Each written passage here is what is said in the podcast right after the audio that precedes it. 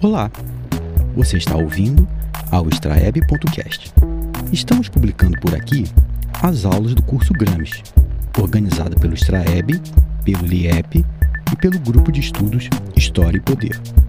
A programação do curso encontra-se na descrição do episódio. Esperamos que gostem do material. Pensar a organização da direita no Brasil, com o professor Flávio Casimiro. 13 terceira aula do curso Gramsci, transmitida em 6 de outubro de 2021.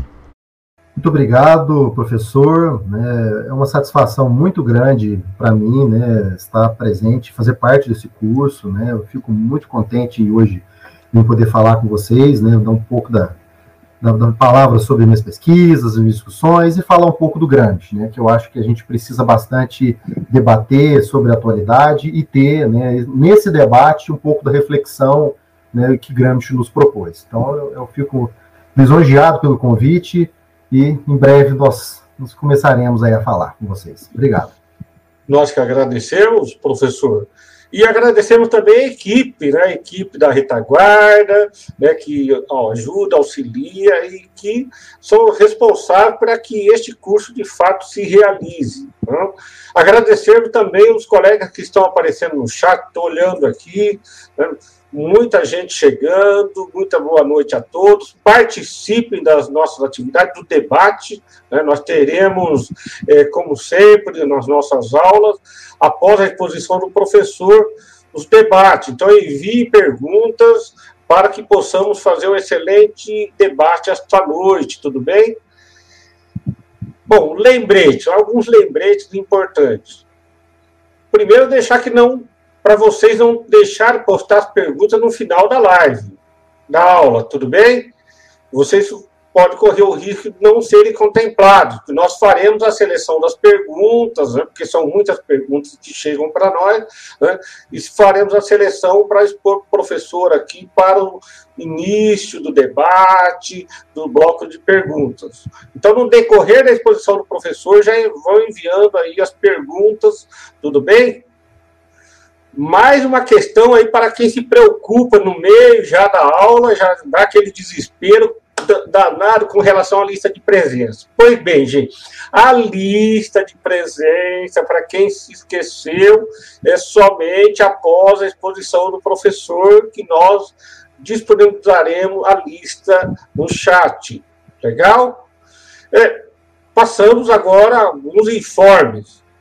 Bom, o Extraeb está convidando a todas e todos para um excelente live na sexta-feira, agora dia 8, com a professora Elaine BR. O, né, o tema, o tema da, desta live está é, tá aqui, a exposição, muito obrigado, Calil, né, o CARD, é, Eliana BR, o Marco Lamarão, do Instituto Fluminense, Federal Fluminense, vai ser o debatedor, a Mônica Zanardini será a mediadora e eu farei a apresentação do início desta atividade. Será dia 8 às 19 horas. Muito obrigado, Calil, por expor aqui na tela.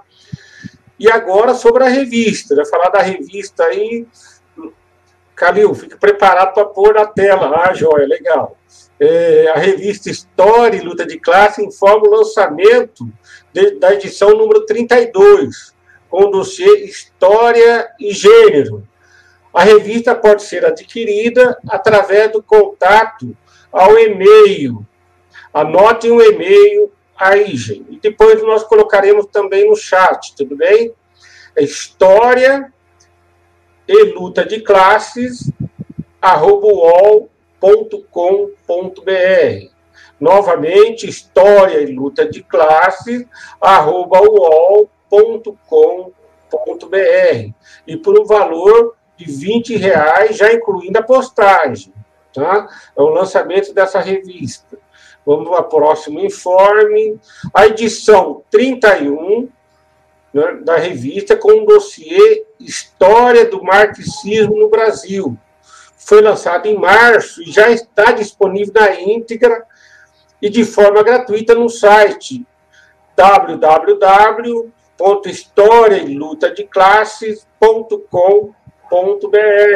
É importante acessar, tem muitos documentos, muita coisa interessante neste site. Então, www.historiaelutadeclasses.com.br.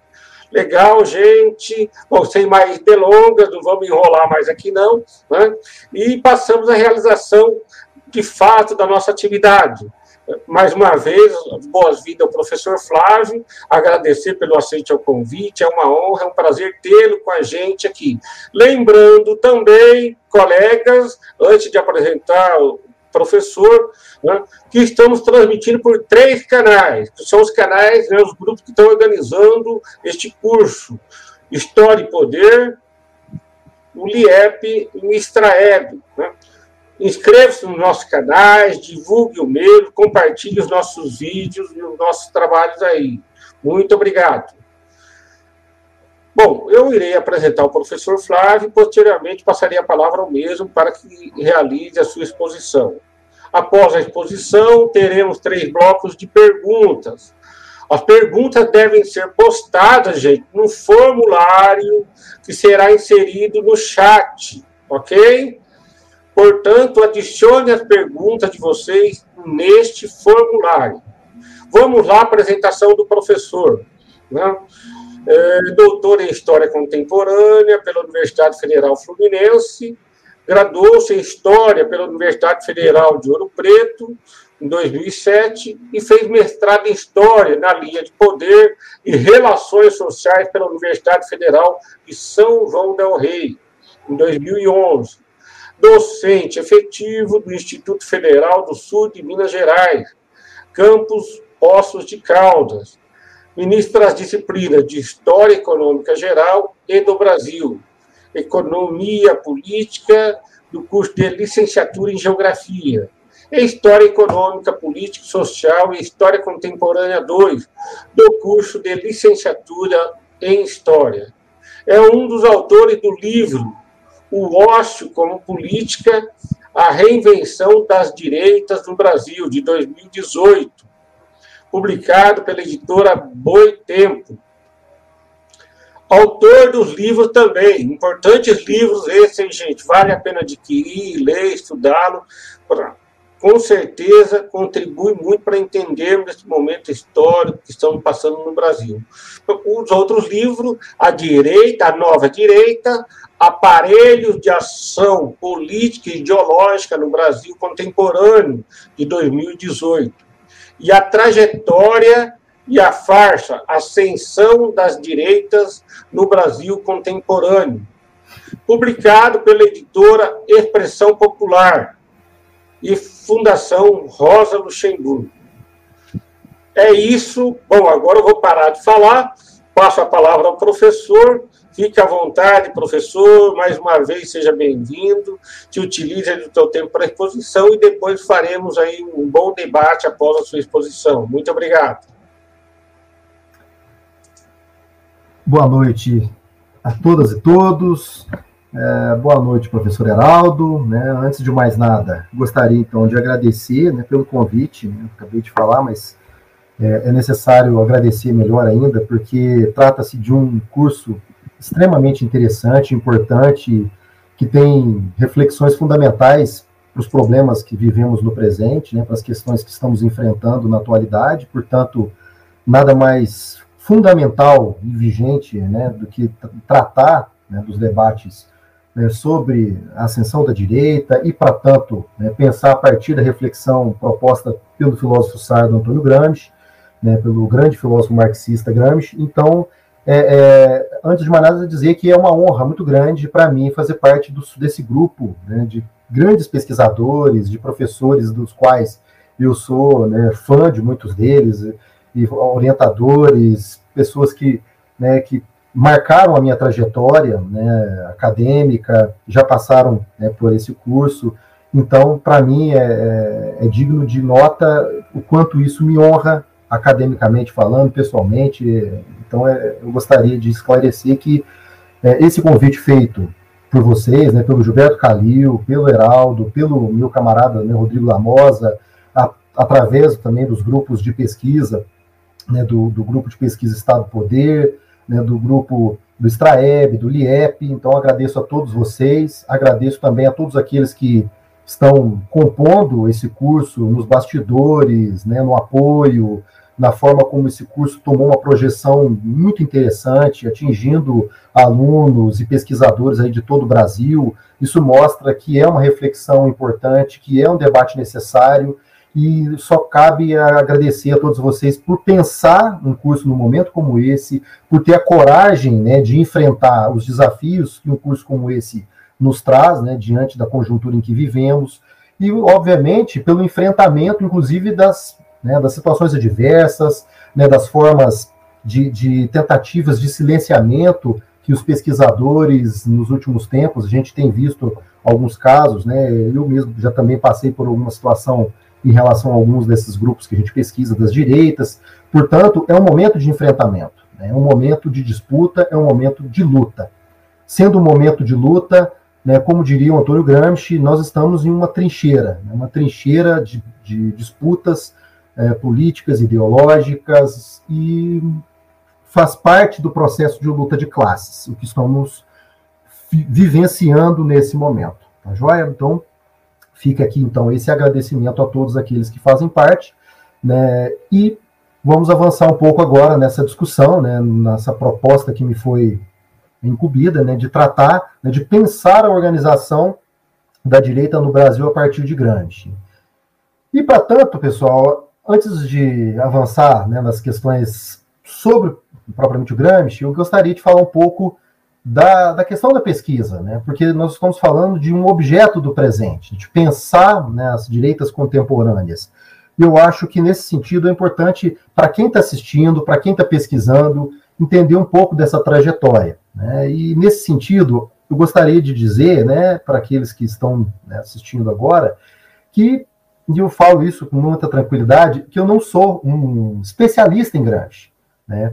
E vocês que tiveram aqui, né, grandes apresentações de, de pesquisadores, de professores que têm né, uma pesquisa profunda e que têm, sem dúvida nenhuma, uma bagagem, um arcabouço é, embasado em Gramsci com uma profundidade muito maior né, do que a que eu teria para apresentar aqui para vocês. Né? Grandes né, pessoas que passaram por esse curso, que eu sou fã, né, e que te, já deixaram uma contribuição profunda sobre a obra de Gramsci.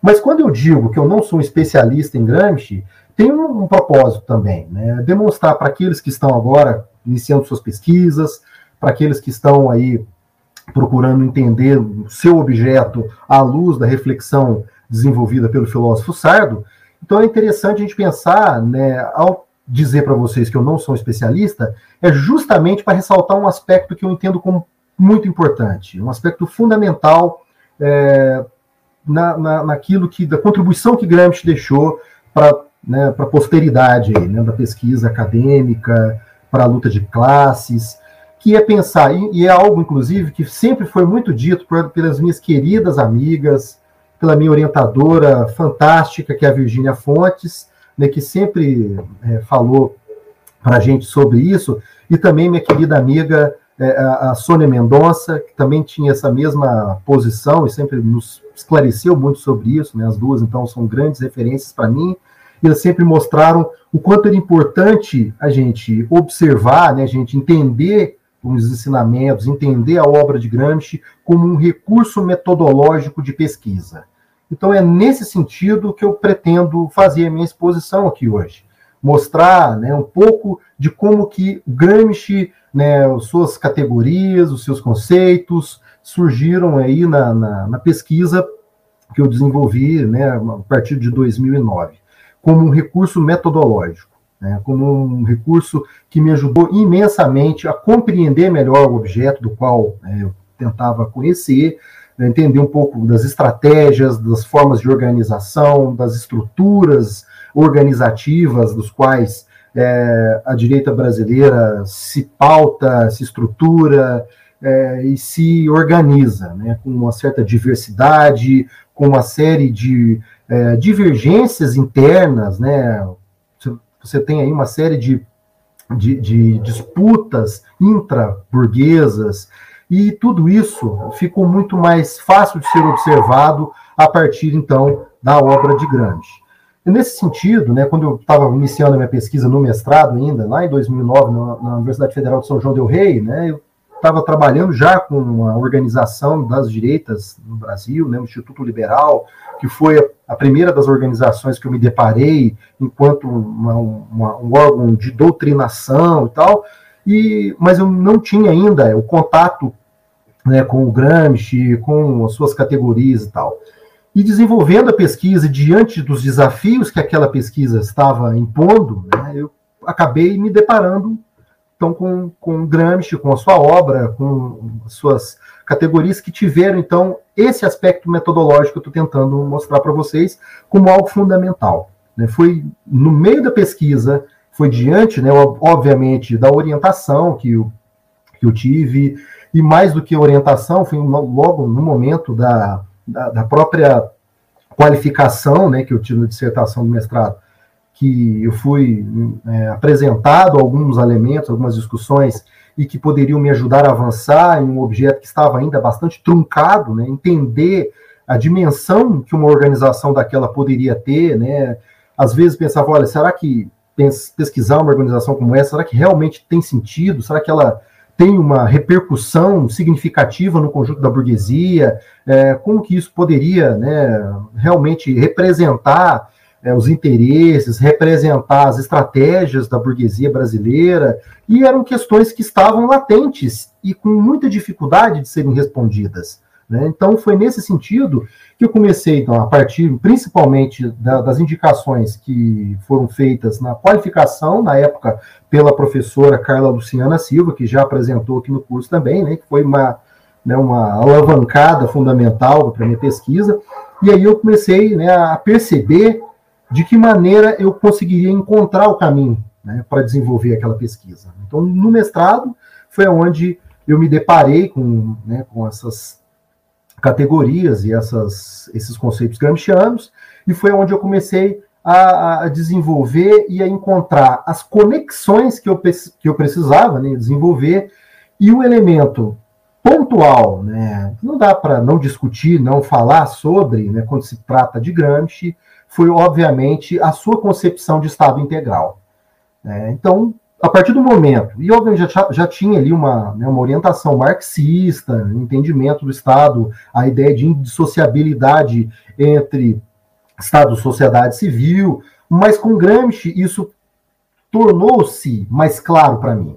Né? À medida em que eu comecei a entender essas categorias, entender melhor a forma como a sociedade civil se vincula né, de forma indissociável né, do Estado, a forma como você percebe quais são os mecanismos que possibilitam a edificação do poder né, a partir dessa relação indissociável que o Estado integral nos mostra, é que eu consegui perceber um pouco do papel que essas organizações têm, então, para o conjunto né, da atuação da burguesia brasileira. Então, a noção do Estado integral, é, em primeiro momento, é aquela que depois a gente vai perceber que ela contempla né, todos aqueles outros elementos que vão sendo apontados por Gramsci, né, todas aquelas outras categorias que depois vão sendo discorridas aí na obra do Gramsci e que nos auxiliam a entender melhor as estratégias de atuação da burguesia. Né, as formas, as estruturas organizativas e como essa relação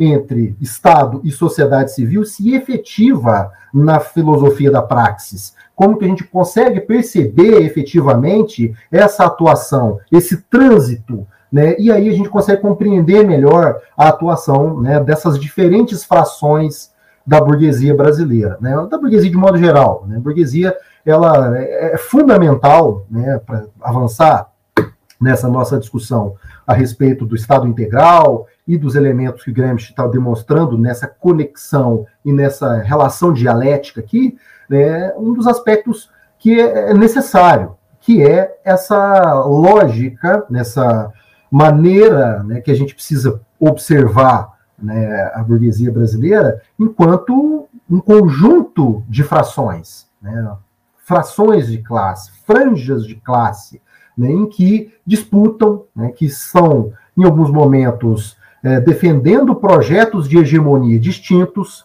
Então, isso é muito importante para pensar as direitas no Brasil né, para pensar a organização da direita a partir do Gramsci, não dá para analisar sem entender que as direitas possuem distintos projetos de hegemonia. Né, e que esses projetos muitas vezes são conflitantes em alguns elementos, principalmente no que concerne a aspectos teórico-políticos. Né, quando você tem né, diferentes concepções, quando você tem uma infinidade de organizações, que é aquilo que Gramsci muito bem apresentou como aparelhos privados de hegemonia, a gente vê a multiplicidade dessa burguesia. Né? E a gente vê a complexidade desse processo. E a gente não cai em reducionismos, a gente não cai em análises restritas, é, que de alguma maneira tentam né, trabalhar a burguesia como um bloco homogêneo, como vontades muito bem articuladas e muito bem consolidadas e que representariam algo, então, quase que monolítico. Né? A gente precisa entender todo esse conjunto de divergências.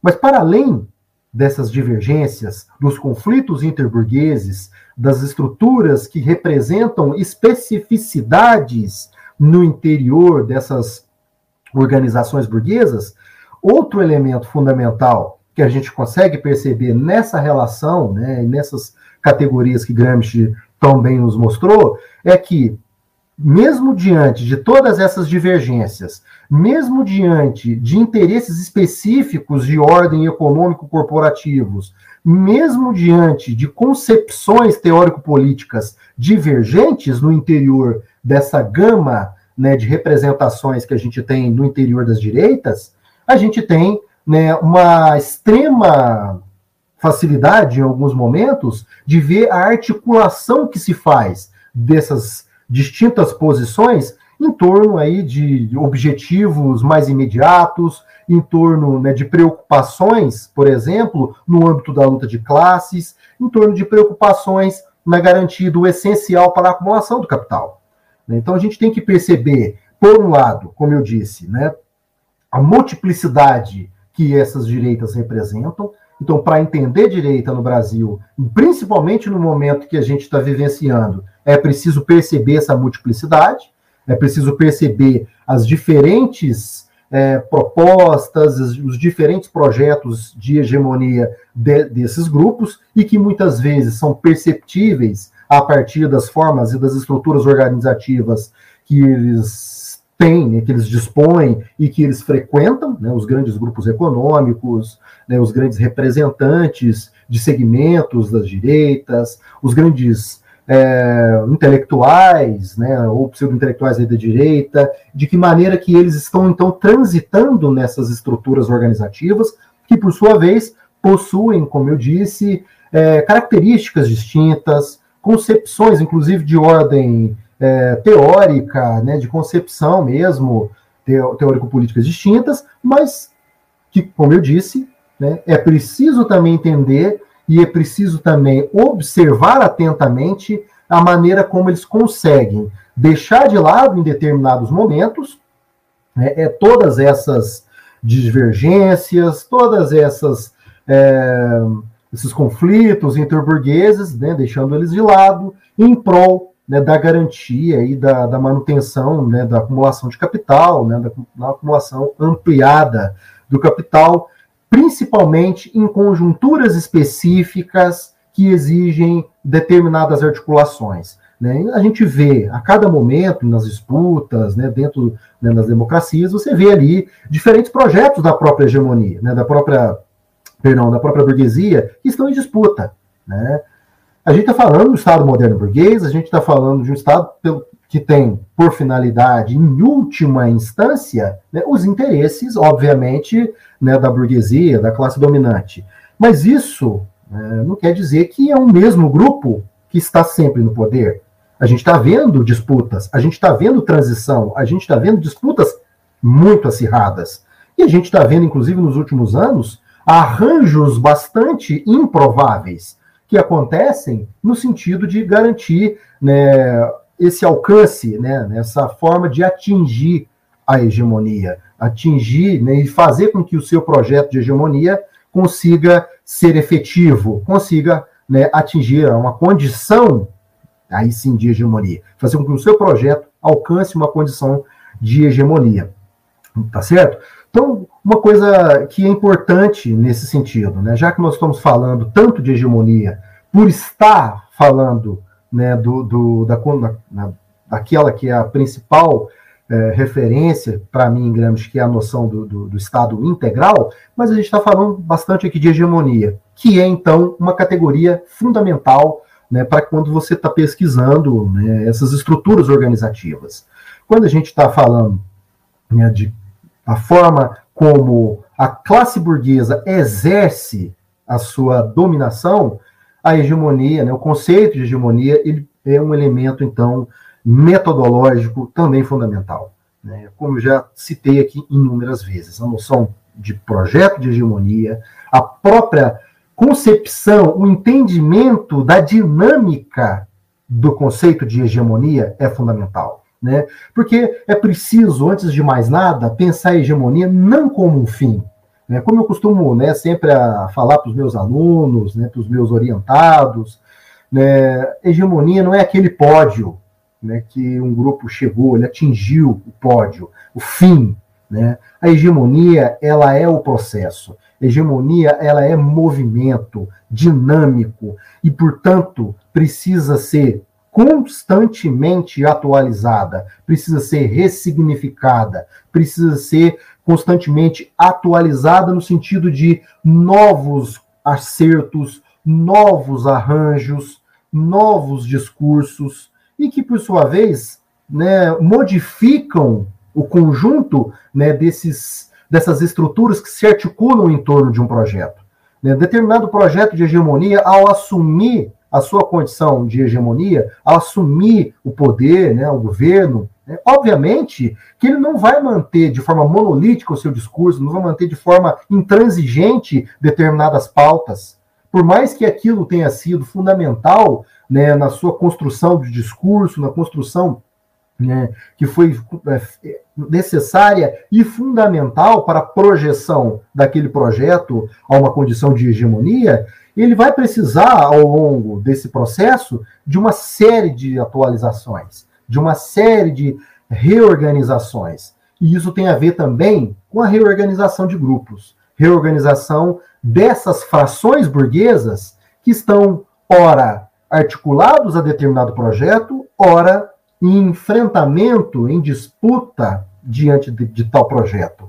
Então, a dinâmica da hegemonia é justamente isso. E ela está, obviamente, atravessada pela luta de classes. Né? É a pressão exercida no conjunto da luta de classes que, por sua vez, exige daqueles que se constituem enquanto um poder hegemônico, né, essa mobilidade exige a concessão né, de determinados aspectos, de determinados elementos, no sentido, obviamente, de se evitar rupturas mais concretas, no sentido de, de evitar crises, de evitar é, é, trincas diante desse projeto. Né? Então, para além dos conflitos que eu estou falando aqui entre classes, né, que está né, em torno das lutas de classe, como eu estou falando aqui, que atravessa essa questão da hegemonia, mas isso também é intraclasse. Né? As estruturas da direita brasileira que de algum, em algum momento se mobilizaram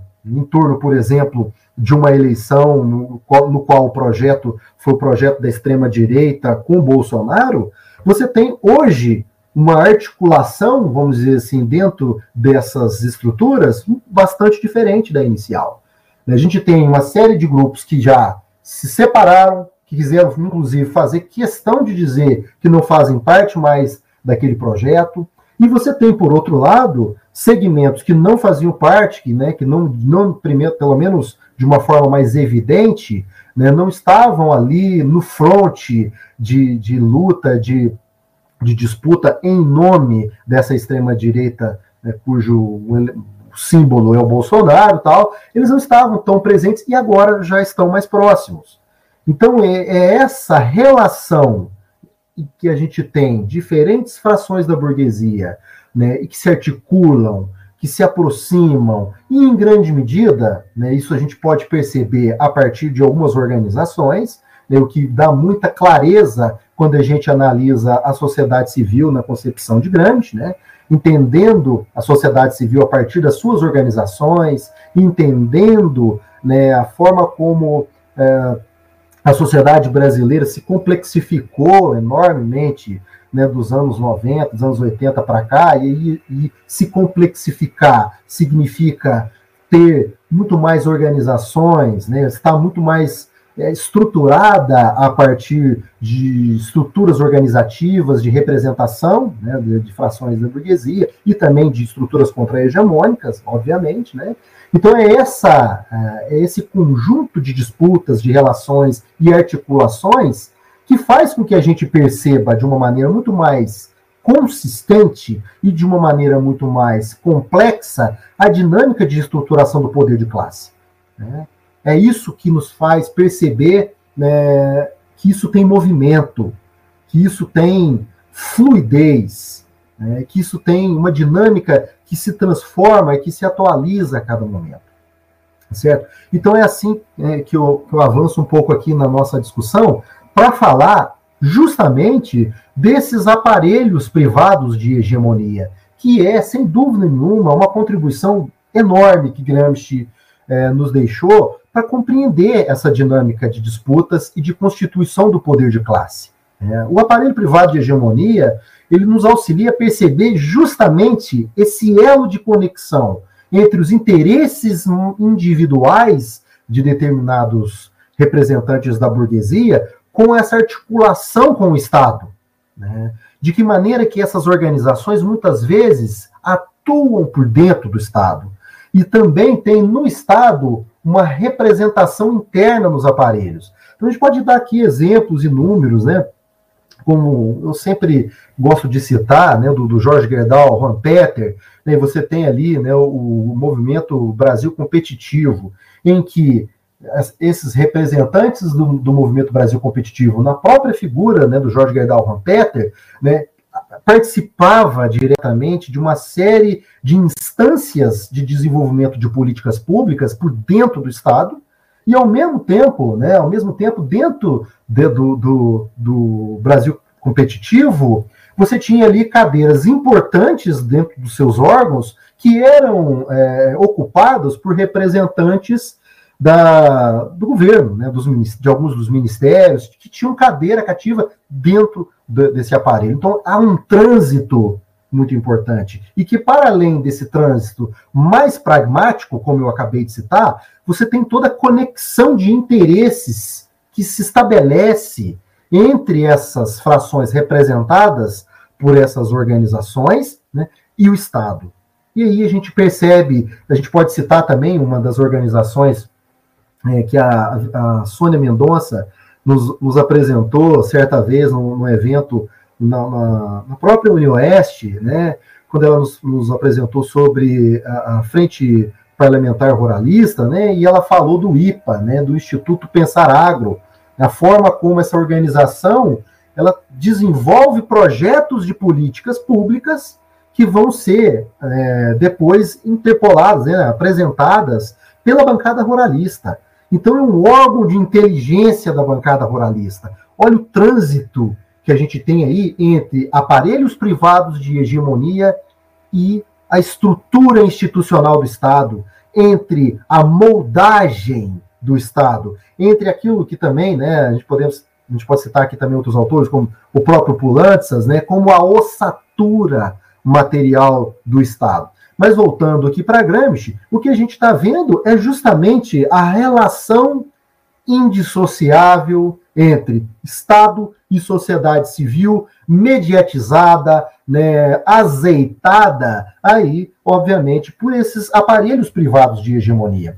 Vejam vocês também a própria estrutura desenvolvida né, pelo Dória, né, que eu li, de grupo de líderes empresariais, aquilo se converteu numa plataforma de projeção política para ele mesmo, obviamente, em primeiro lugar, né, que se é, que sempre se apropriou, fez uso desse espaço como uma forma de se projetar, mas agora também para outros, né? Eles se colocam como né, o espaço de network, né? Que é uma coisa, eles gostam dessa nomenclatura de gestão, é um espaço de network, que eles estão ali para falar de interesses, de negócios, né? E aí tem todo aquele esquema de de que para participar né, do, do, do LEAD tem, né, tem que ter uma renda mínima, na época que eu pesquisei a respeito, era de 200, é, é, 200 mil é, 200 mil dólares, se não me engano, hoje até me fugiu o valor exato, né? Mas você tinha que ser um empresário de, de grande porte,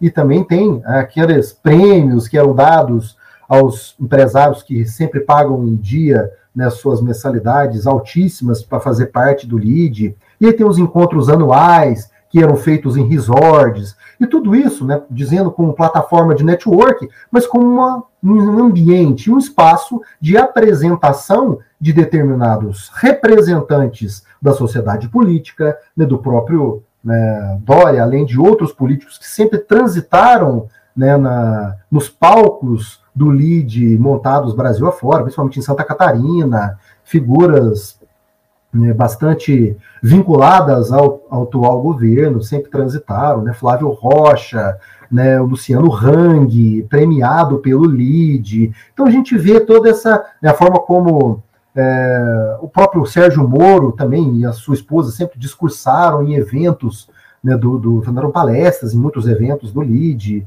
Então havia ali toda essa, essa esse trânsito, né, esse trânsito de uma ação de uma atuação política mais pragmática, vamos dizer assim, né, e que se apresenta como espaço de networking, né, um espaço de negócios.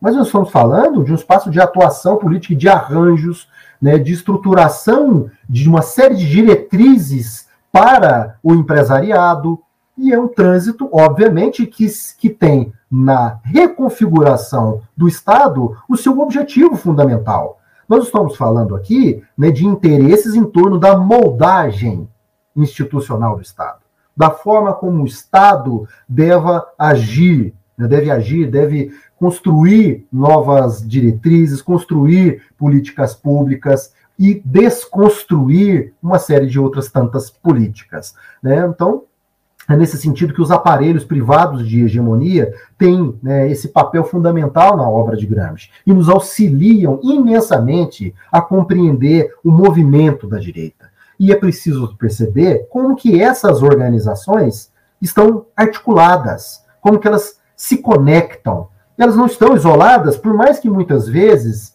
é, algumas delas é, se, coloquem dentro de uma tal perspectiva um pouco né, mais liberal, no sentido inclusive de valores, dos costumes, outras se colocam como liberais né, na economia, conservadores nos costumes, algumas né, com discursos né, característicos daquilo que a gente chama de libertarianismo, anarcocapitalismo, outras com, né, nem, nem aceitam ser entendidas como neoliberais, aceitam só ser chamados como liberais porque não existe o neoliberal. Enfim, tem várias concepções né, entre o Instituto Liberal, o Instituto eh, Mises Brasil, Milênio, Milênio mesmo que se coloca como muito plural, mas no fim das contas tem uma conexão íntima com aqueles que têm uma perspectiva extremamente reacionária, enfim, então você vê uma série de conexões, e essas conexões são bastante importantes. Né?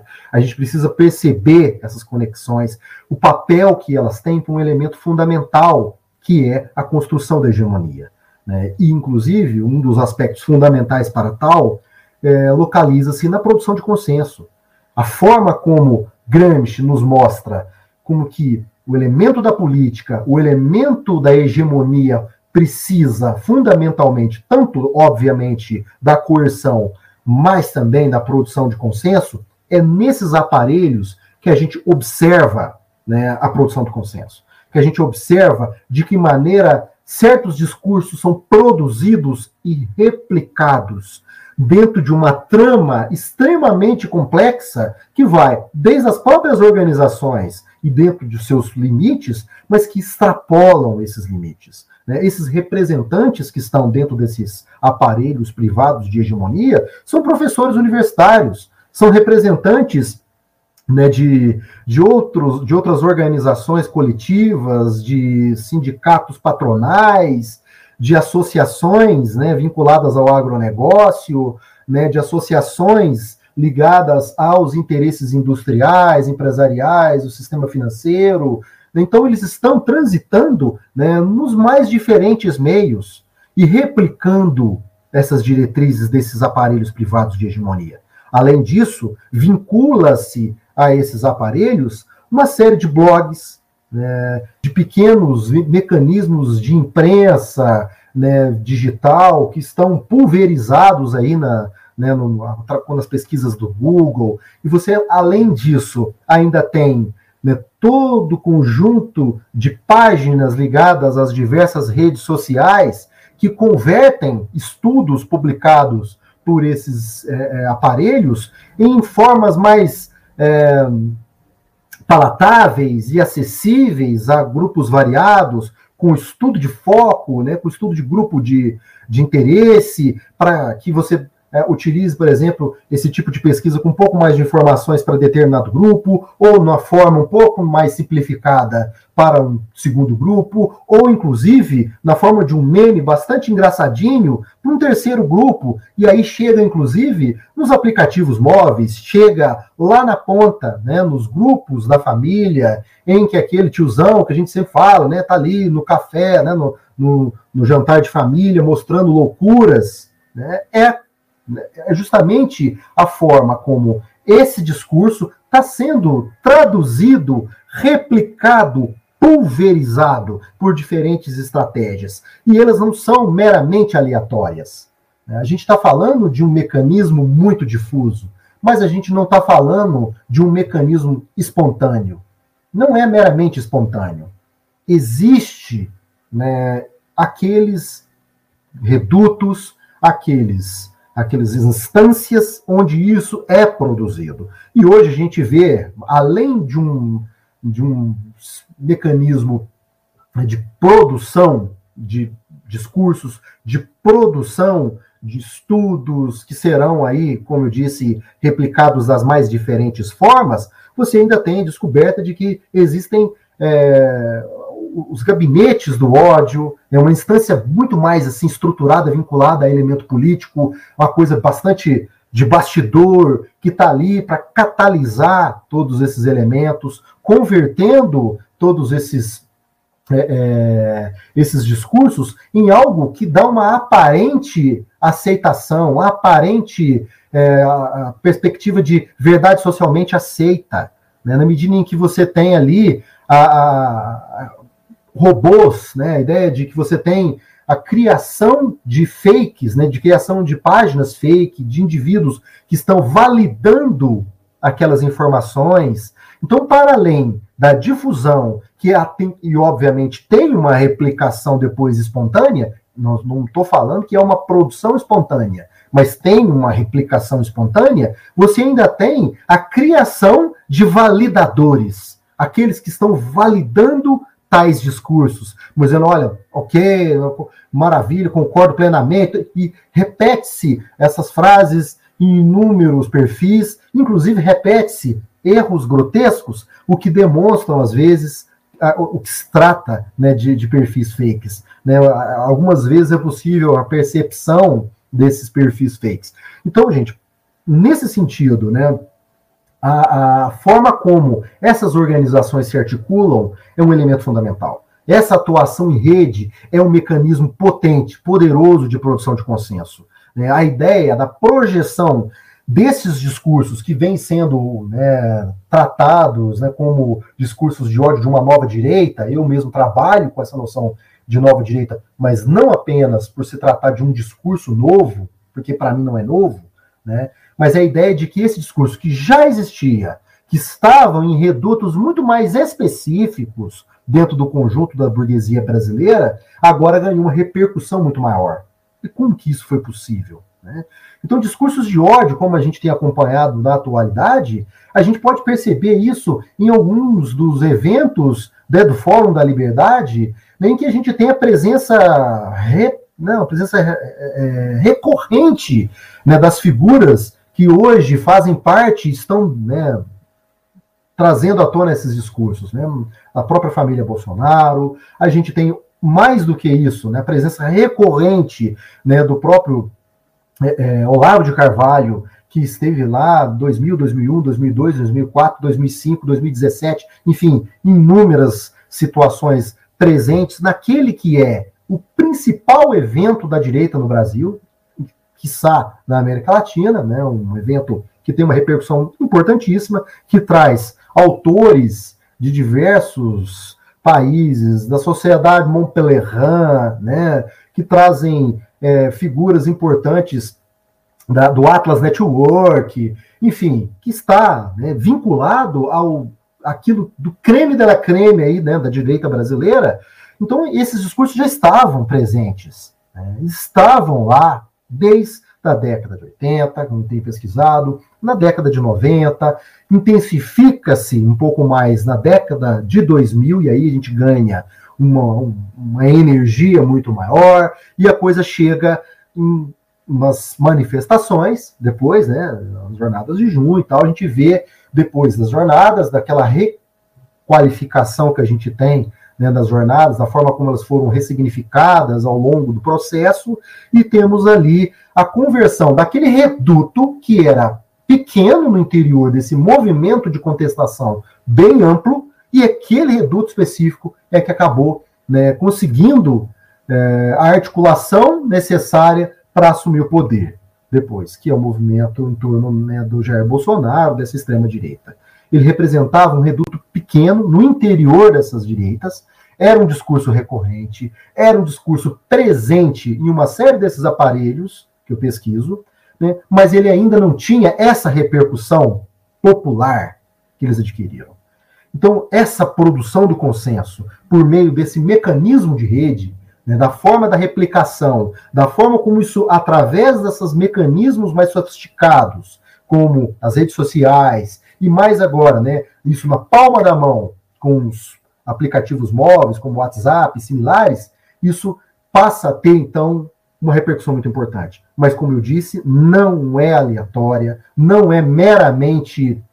É, é, como eu disse, aquela não é meramente voluntária. Né? A replicação, sim, é voluntária. A forma como de um grupo para o outro é voluntária. Né? Isso, como isso transita depois. A repercussão que ela alcança, ela é inimaginável, ela, é, ela escapa à projeção inicial. Mas existem organizações né, que estão por trás desse movimento, que estão produzindo este conhecimento, que estão produzindo o consenso.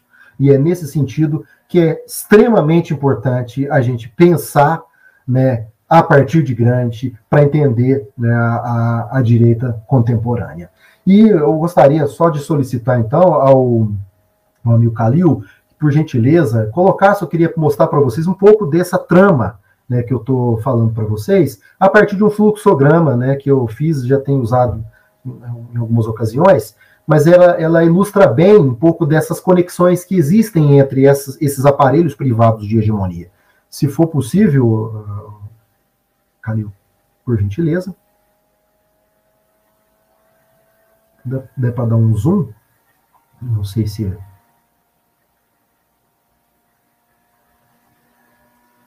acho que dá para ter uma, mais ou menos uma ideia, né?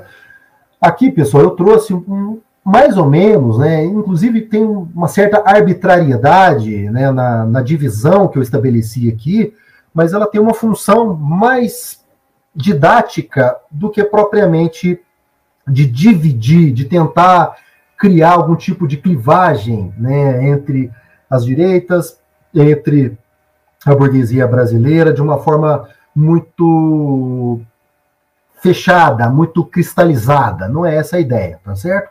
Então aqui eu trouxe para vocês observarem nessa noção de aparelho privado de hegemonia e da importância de se perceber esses aparelhos privados de hegemonia em suas interconexões, né? Eu trouxe aqui, a gente tem alguns, algumas organizações que eu coloquei em azul, né?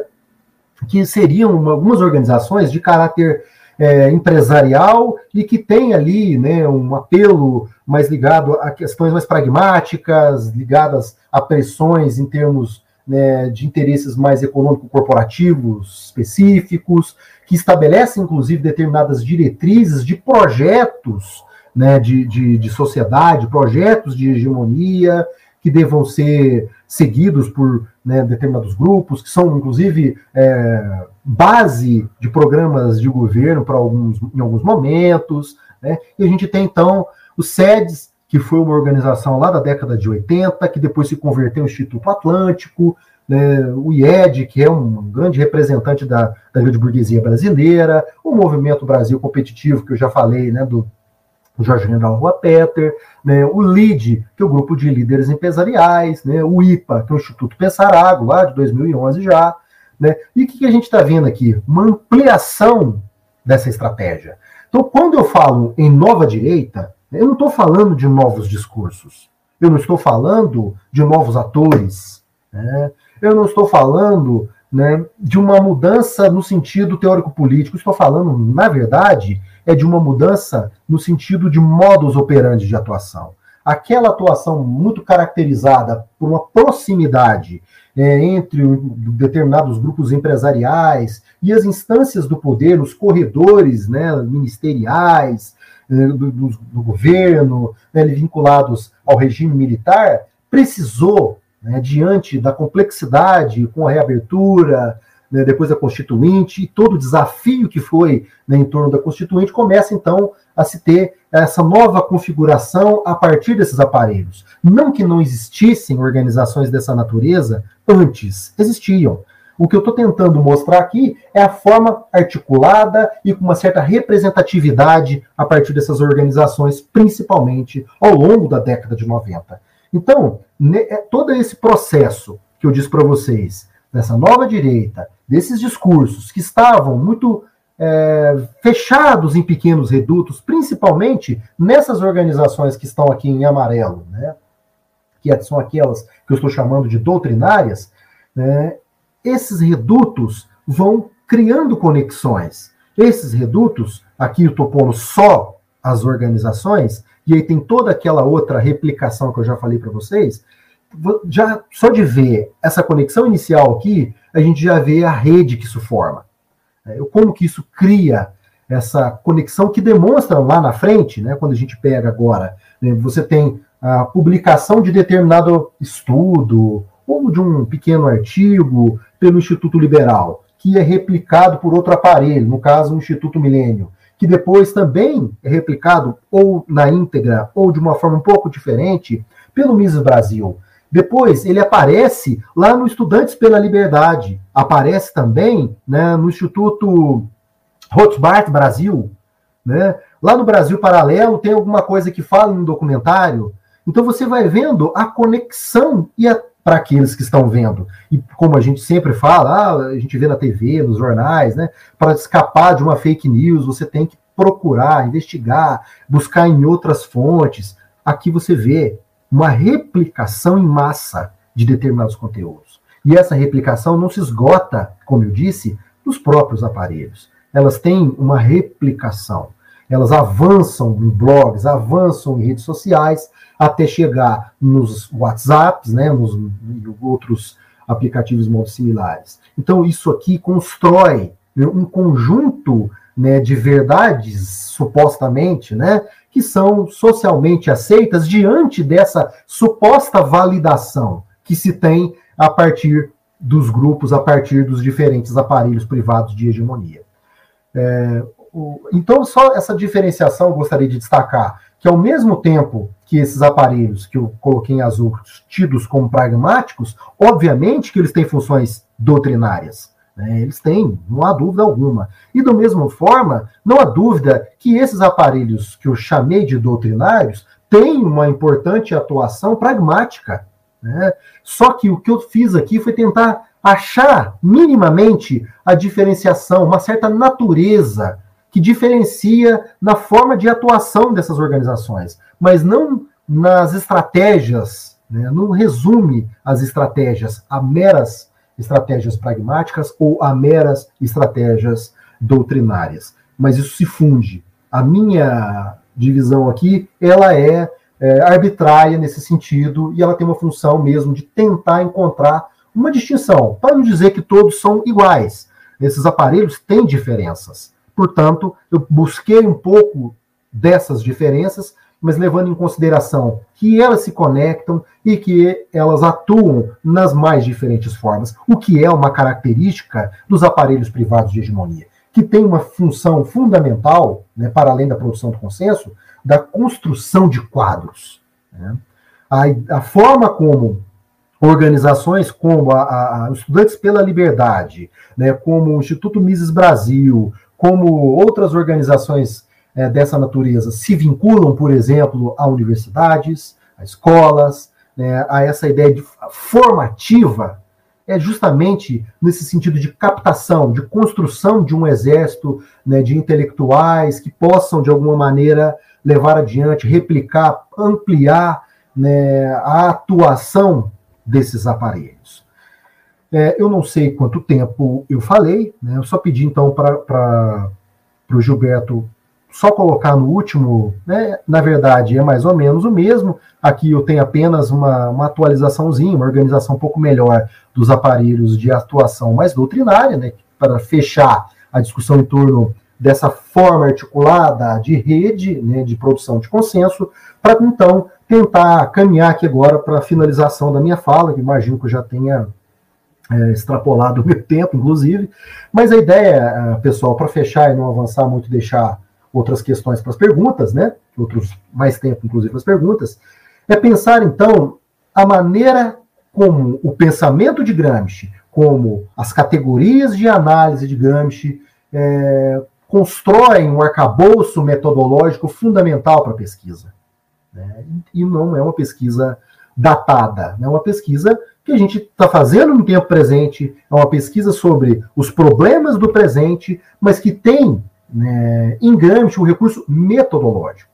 Né, tem um recurso para você conseguir compreender né, a forma de, né, em que essas, essas organizações se estruturam, as estratégias é, utilizadas por essas organizações, a forma como essas estruturas produzem o consenso e que amplificam né, de uma maneira absurda a sua concepção de mundo, atingindo outros estratos sociais. E, obviamente, como que tudo isso aí, de uma forma fundamentalmente dialética, intrínseca, se vincula é, aos interesses de reestruturação, reconfiguração, atualização dessa materialidade institucional do Estado. Como que isso está absolutamente vinculado. Beleza? Encerro, então, por aqui a minha fala. Agradeço a todos pela paciência, pela atenção, é, e agradeço ao Heraldo né, e ao Gilberto pelo apoio aqui né, na, no suporte. Muito obrigado, pessoal, e agradeço, ou melhor, e aguardo é, as perguntas. Muito obrigado, professor Flávio, nós que agradecemos né, sua brilhante exposição, suas contribuições importantes é, para entendermos esse emaranhado, né, como se articula né, esses, os empresários, essas instituições, né, é, no atual período histórico que nós estamos vivenciando. Importante para entender este momento. Bem, queremos agradecer também, estou vendo aqui o chat, né, muitas pessoas participando, muitas pessoas enviando questões, comentários. Muito obrigado mesmo e muitas perguntas também, muitas perguntas. E eu é, já perguntei para Maria Luísa, né, nossa colega do grupo, né, para postar aqui no. Mas antes disso, eu quero dar mais um informe. Né, um informe que eu dei no início da nossa atividade, desta aula, é o informe da live que o Extraeb fará na sexta-feira. Né? É... Então, esta live, na sexta-feira, é... com a professora Elaine Berg, tendo o professor Marco Lamarão como debatedor, a Isaura Mônica Zanardini mediadora, e nós estaremos apresentando essa atividade na sexta-feira, às 19 horas. Joinha? Bom, é isso. E pedir agora, né? vamos para o bloco de questões, de perguntas. Maria Luísa, por gentileza, já tem como inserir as perguntas aqui na tela?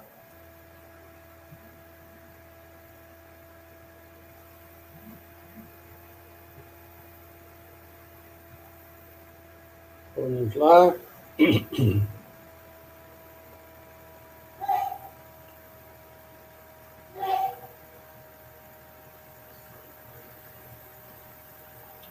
Maria, Maria Luísa, tudo bem aí? Você tem que ir para outra tela. Ah, joia. Tá, legal. É, pergunta 1 um, do bloco 1. Um. É, Bernardo Oliveira, Rio de Janeiro. Hoje, Bolsonaro está deixando óbvio aos olhos do público o aparelhamento das instituições do Estado. Mas o aparelhamento da sociedade civil foi muito melhor executado desde o fim da ditadura pelas APHs. Chegamos ao ponto de crise sistêmica, como uma pandemia não ser capaz de radicalizar ou potencializar o pensamento contra-hegemônico. Como podemos hoje observar as oportunidades de rompimento de uma ordem numa conjuntura ruptura dessas, a oportunidade de rompimento de ordem numa conjuntura dessas, a ideia de transformação molecular dá conta disso tudo? Então, essa é a primeira pergunta do Bernardo, Rio de Janeiro. Podemos passar para a próxima, professor? Podemos. Ótimo. Maria Luísa, por gentileza.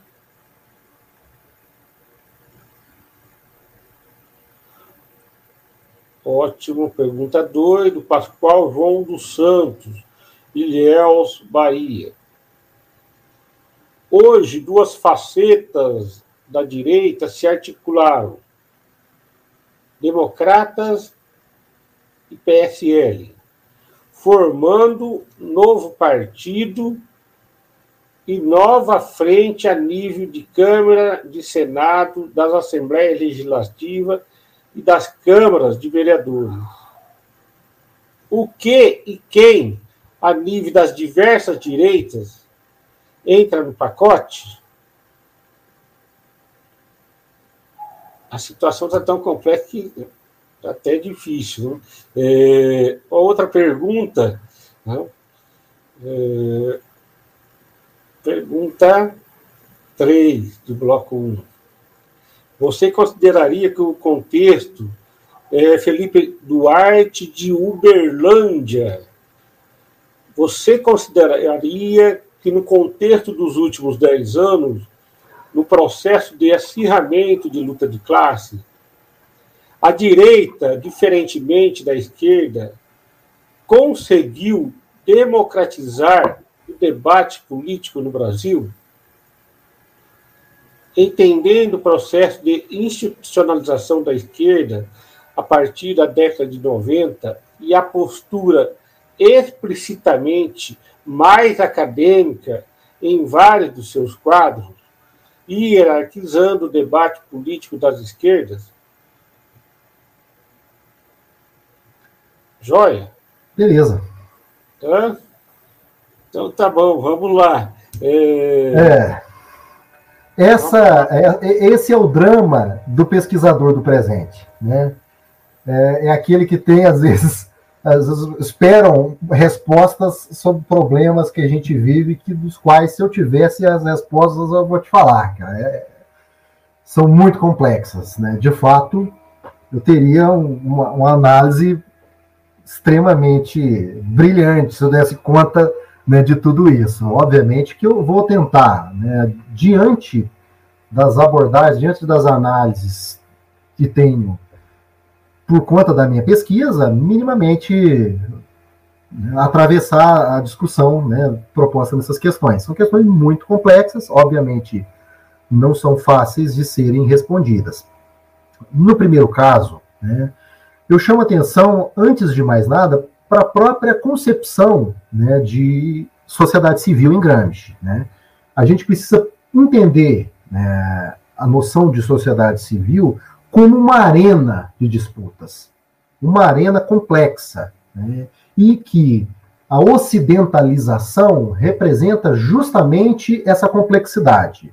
Quanto mais ocidentalizada é uma sociedade, mais organizações de representação de classe, né, de, sejam elas hegemônicas ou contra-hegemônicas, essa sociedade então dispõe. Portanto, é preciso entender a dinâmica interna, né, e que há uma tendência muito comum né, nos debates, inclusive de determinados segmentos vinculados, né, a, a, por exemplo, ao PT né, e outras e outros segmentos que têm um certo apreço é, é, mais evidente, mais evidenciado em relação ao PT e os partidos que estão no entorno, né, dos governos petistas e tal, que é bem comum a, a tendência né, a tratar do avanço da direita como uma espécie de falha. Olha, então assim, em, em que momento a esquerda errou, né? O que, que aconteceu que nós erramos para essa direita aparecer de tal maneira, né? Para esses aparelhos a ganharem a repercussão que ganharam, né? Ou então, né? Pensar, olha, é, foi né, a, a, forma violenta que atacaram e, e tentaram destruir a esquerda que deu né, a mola propulsora para que essas organizações da direita viessem a aparecer. Todas elas, então, têm sempre a ideia né, de que a esquerda é, é, o protagonista e que, em alguma medida, isso acabou tendo uma, uma alteração do jogo nos últimos anos. Né? Isso respondendo a primeira pergunta ainda. Né? Então, o que, que acontece? Né? É preciso pensar que essas direitas estão, né, essas, essas organizações chamam de direitas, porque a gente tem né, os distintos aparelhos, como eu já tratei aqui ao longo da nossa discussão. Né? Mas você vê, essas, essas organizações estão sistematicamente atuando de uma forma efetiva desde, desde a, a, a redemocratização. A gente tem organizações investindo, ganhando espaço, terreno, né, avançando em determinados processos, perdendo em outros momentos. Né?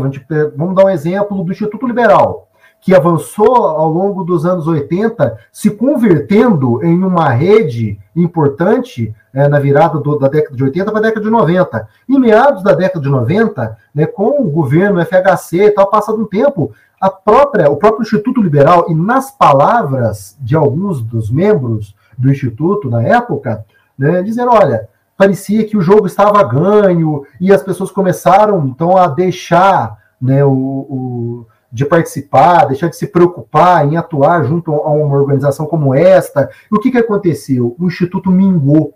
Né, o Instituto Liberal voltou a ter uma só sede, bastante, na época, bastante é, é decadente no Rio de Janeiro, não tinha a pompa. Então, em 2014, você vê o Instituto tendo uma nova é, página, né, uma, uma, repaginação da sua estrutura, né, dos seus principais agentes ali, atores fundamentais, e depois mudança, inclusive, de estratégias, se conectando a estratégias mais é, atuais, como do Instituto Milênio, né, e tal, e começa novamente a se transformar numa rede.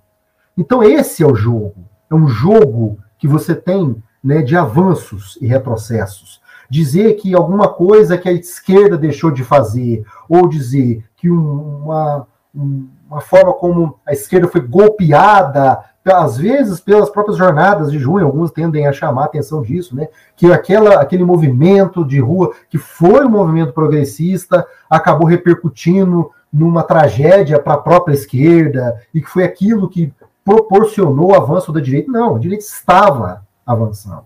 Estava avançando muito bem, há bastante tempo. O Fórum da Liberdade não me deixa negar isso. Essas organizações estavam tendo cada vez mais força, cada vez mais financiamento internacional, cada vez mais repercussão com é, é, estratégias muito sofisticadas, com estratégias que atingiam novos públicos, conseguindo atingir é, é, públicos que outrora eles não conseguiam né, atingir, investindo principalmente em universidades e tal, para tentar renovar esse público. Então, é, um, é uma atuação deliberada, uma atuação deliberada e organizada e articulada, e precisa ser compreendida como tal. Então, há um aparelhamento atual né, por parte do Bolsonaro no Estado, sem dúvida nenhuma. É, isso ele ia fazer mesmo, porque ele precisa criar as condições que é aquilo que eu estava chamando a atenção para vocês, né, de, de manutenção da, da sua condição de hegemonia para manter essa condição de hegemonia, ele lança a mão de diferentes estratégias. E esse aparelhamento é uma forma mais coercitiva, inclusive, de se manter, de se estruturar. Ao passo que ele também tem os seus canais de produção de consenso e de né, atuação, de articulação política, tentando, de alguma forma, também driblar, tentando, de alguma maneira, é, se manter diante das pressões. Então, cria-se novos vínculos com outros segmentos né, de direita, não tão próximos num primeiro momento, como eu disse né, na, ao longo da, da minha fala. Então, ele está sim fazendo esse aparelhamento, mas o aparelhamento, como foi dito, não é, não é algo é, é, que deva ser entendido de uma forma reducionista. Né? Essa, como foi colocado, um aparelhamento da sociedade civil. A sociedade civil é esse aparelhamento. Ela é essa estrutura, né, esse, espaço de disputas. E disputas que você tem ali, né, os grupos tentando né, construir os seus projetos de hegemonia e tentando ampliar bases de apoio, tentando ampliar a sua dimensão de alcance. Esse é o jogo né, que a gente vê muito bem em Gramsci, o jogo político né, que se dá em torno dessa relação entre Estado e sociedade civil. Então, a sociedade civil precisa ser compreendida como essa arena de disputas. E essa arena de disputas não é só a falha da esquerda que gerou o avanço da direita. É a própria direita que está se colocando e se projetando a partir né, do, das suas estratégias. E a esquerda também tem as suas. Em alguns momentos, consegue uma certa efetividade, em outros, nem tanto. E não estou dizendo que é algo cíclico, que daqui a pouco a esquerda vai também retomar e aí vai mudar o jogo. Não, não é isso. Jogo, a ideia de, trans, né, de, de disputa é luta de classes. Né? É a forma como a esquerda precisa se reorganizar, precisa ampliar o debate. E aí eu avanço até na, na discussão colocada né, na, na, outra pergunta, a forma como ah, supostamente a direita conseguiu democratizar o debate político depois eu entendi melhor, né, o que, que no final da pergunta ficou um pouco mais fácil de compreender, porque é, eu falei, como se democratizar o debate político, né? Mas a, a, ideia é de como que ela conseguiu, de alguma maneira, dar mais alcance né, e criar condições de ampliar os seus quadros, ampliar a sua dimensão, né, de público, é, que muitas vezes eram públicos mais caracteristicamente vinculados à esquerda, né, às universidades. É, a disputa nas universidades é, passou a ser disputa-chave para a direita. É, sempre tratou essa questão como um elemento estratégico, sempre colocou as universidades como sendo redutos do marxismo, né, que nas escolas, nas universidades, você só aprendia né, sobre o marxismo, uma grande falácia da direita, mas ela investe profundamente nesses espaços né, como os próprios, próprios estudantes pela liberdade, que inclusive disputas, disputa centros né, acadêmicos, como sendo trincheira né, na, na, na, abordagem gramsciana, como sendo trincheira de disputa né, na atuação política, como espaços para angariar, para captar novos quadros né, de seguidores e futuros intelectuais para replicar né, e para avançar nessa tarefa. Então, essa é a grande questão. De que maneira que a direita avançou? É, a esquerda, não, não que ela tenha é, ficado circunscrita aos muros das universidades, né, como foi colocado ali, como uma questão né, mais elitizada, mais vinculada à universidade. A esquerda também tinha os seus espaços, os espaços dentro dos movimentos sociais. Cabe a nós compreender né, o que os mandatos de, de centro-esquerda, mandatos aí do PT, representaram para a luta social, representaram para os movimentos sociais. A forma como esses mandatos ajudaram, não é um único elemento, obviamente, mas ajudaram numa certa passividade né, em torno né, da luta social. Entendendo que esses movimentos tinham um certo é, trânsito né, e, e, facilidade de, de, de, de, discutir, mesmo sendo atacados em alguns momentos, frontalmente em algumas das suas diretrizes e tal, pelos governos petistas, mesmo assim havia ali aquele diálogo que de alguma maneira diluía a, a intensidade né, dessa luta, que diminuía né, essa coisa que a gente fala que do acirramento da luta, né, a gente viu um diluimento da luta durante esse processo. Né? Então, essa passividade. E ao mesmo tempo da passividade que você tem, você tem um, todo um trabalho midiático que foi sendo feito pela direita de desqualificação né, desses mesmos movimentos sociais. A forma como eles são tratados como de vagabundos, né, daqueles que não querem trabalhar, como foi sendo construído né, uma narrativa e um discurso em torno disso. Então, por um lado, o enfraquecimento que se dá pela uma certa passividade que se deu, por outro, é, a, o espaço e o fortalecimento que, de um discurso de desqualificação desses movimentos, eles ajudaram então a enfraquecer essa luta. Inclusive no momento que a gente está vivendo, né, de pandemia, de um momento de crise sistêmica, e ainda assim a gente não consegue ver uma reação enérgica à altura. A gente não consegue observar né, um enfrentamento que deveria ter. Né? Ainda estamos aquém daquilo que a conjuntura necessita, diante de absurdos, de ataques à democracia, de ataques à, à, à dignidade humana que a gente tem presenciado, e ainda assim a gente não tem uma reação efetiva e enérgica à altura. Deixa eu ver se eu respondi que quais eu respondi, né? A segunda agora, né, que é a questão colocada pelo é, Pascoal, né? É, dessas organizações, desses novos arranjos que estão acontecendo dentro da sociedade política, né? A gente sim tem né, novos arranjos internos. O que, que é importante entender? Ali, a facilidade de aproximação entre democratas e PSL é muito grande, né? Porque os democratas a gente sabe que é o partido da, das crias, né, dos filhotes da ditadura. Então, uma pauta extremamente reacionária não incomoda a maior parte dos representantes dos democratas. Então, há sim uma aproximação em torno deles, mas eles também, em outros momentos, podem, assim como o PMDB tem toda né, essa coisa amorfa, eles vão também transitar em outro sentido, caso seja conveniente. Então, eu não vejo ainda muito clara essa relação, até porque para muitos é, estão vendo esse barco afundando, não sabem ainda o arranjo. O ano que vem nós vamos ter uma clareza um pouco melhor dos arranjos que vão se estabelecer.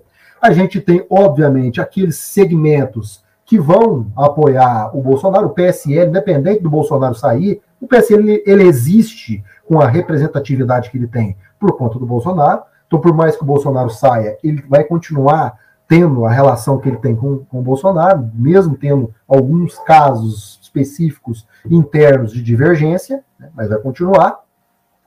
E você tem, para além né, do, do, de partidos de legendas formais, você tem né, aquilo que está muitas vezes por trás das legendas, os partidos de fato, os partidos na concepção, inclusive, ampliada de Gramsci, né, como a bancada ruralista, né, como a bancada evangélica, e aí você tem algumas organizações que se constituem aí sim como um partido, porque tem diretriz, tem plano, tem projeto, financiam campanhas, projetam seus próprios candidatos e tem na legenda depois a formalidade e o acesso aos recursos públicos né, no momento de campanha. Mas você tem todo esse arranjo desses que estão por trás dos partidos nanicos, das bancadas articuladas, né, do BBB, do Boi, do Boi Bala e Bíblia, né, esses segmentos vão ainda apostar. E, e, e, essa direita, pessoal, essa direita mais radical, essa extrema-direita que nós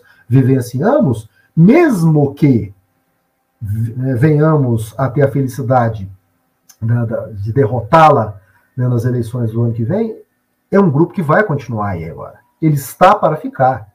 Né? É um movimento que vai continuar tendo uma representatividade aí acima de 20% e sempre vai ter uma presença e vai estar tá sempre pautando em torno de pautas reacionárias, né, pautando elementos, é, reformas extremamente é, problemáticas, vão estar vinculados aos partidos de direita, centro-direita, que se colocam como mais liberais, mas a presença deles, uma presença absolutamente destrutiva, vai continuar aí. A gente pode ter, né, como eu disse, e pretendo que tenha mesmo um, um quadro completamente diferente no ano que vem. Estou falando quanto né, aqui, uma, uma vontade até. Não estou falando como um analista de, de um analista político do que virá acontecer, mas diante do cenário, das articulações que a gente vê, e ainda assim, de todos os acontecimentos que a gente já teve, de perdas importantes dentro do quadro fundamental que, que, que orbita em torno de Bolsonaro, né, o próprio Moro e outras figuras que eram tidas como fundamentais, saíram, se rebelaram contra, e ainda assim esse reduto cristalizado permanece. Né? Permanece porque esse reduto tem em Bolsonaro a sua representação tem na extrema-direita e nesse tipo de discurso a sua representação. E esses vão continuar, tá certo? Vão continuar e eles hoje possuem os seus próprios aparelhos para tal. Eles possuem as suas organizações, suas estruturas, estão cada vez mais articulados, organizados e preparados. Né? Assim como outros segmentos. Essa é a disputa que a gente vai ter para o ano que vem. Se esse mesmo reduto que, diante de uma conjuntura muito específica em 2018, conseguiu articular outros segmentos da direita, diante né, do temor de uma vitória de, de um discurso antipetista, vamos ver se agora eles vão conseguir, da mesma forma, manter o discurso antipetista e se né, conseguir essa mesma articulação, manter de alguma maneira a representação da única possibilidade de direita para as eleições e aí sim continuar no poder. Né? Esse, essa é uma questão importante, porque essa fragmentação e a presença do Lula muda um pouco o cenário. Né? E a gente vai, vai ter uma eleição bastante interessante no ano que vem. Espero ter respondido, né? Como eu disse, são perguntas complexas. Estou falando um pouco a partir da minha pesquisa, do meu entendimento sobre a questão. Vamos lá?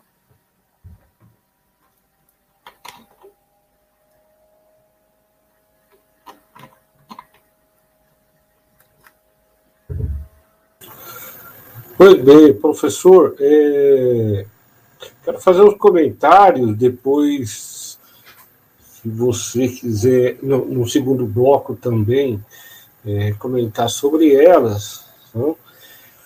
sobre essa questão da direita, é, da extrema-direita. Eu penso o seguinte: nós vivemos numa sociedade de classe, né? onde né, se avança esses movimentos de extrema direita, no caso do Brasil, como a, é, ocorreu recentemente na América Latina, anos atrás, e então esse avanço da extrema direita e o Bolsonaro como seu principal representante. Né? Então nós vivemos numa sociedade de classe é, que avança essas formas é, ultraconservadora, né, com a acumulação do, do, capital, significando neste movimento a, a, devastação dos direitos, dos serviços públicos. Bom, e, e, muitas vezes a gente vê os comentários dos colegas, né, aqui e acolá, nos debates, é, com relação a isso permanece, isso vai. Né? É, eu penso o seguinte também: Nesta sociedade, com o avanço dessa extrema-direita, uma sociedade extremamente conservadora, é, numa sociedade dependente, numa sociedade, né, é, no caso do Brasil, é, e também no caso da na sociedade de classe do capitalismo, não tem como não pensar as ações é, da direita e da extrema-direita, né? Que muitos é, consideram esse movimento, esse momento, professor, como né, é, é, ultraconservador, ultra neoliberalismo, neoliberalismo, né? como você mesmo disse, são diversas denominações para esse entender esse, esse, esse, este período. Né? É, e aí, com relação a, aos partidos de direita, ora, claro. Né? Eles permanecerão e permanecerão fortes. Né? Permanecerão fortes. Né?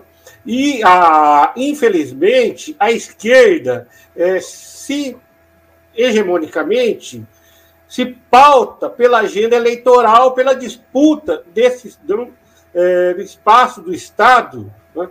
é, contribuindo para que uma parcela da população, significativa da população, acredite plenamente que a única forma e possibilidade é via eleitoral, via voto, nessa democracia burguesa, que nós vamos chegar lá e a partir da conquista do espaço desse Estado nós vamos fazer justiça social.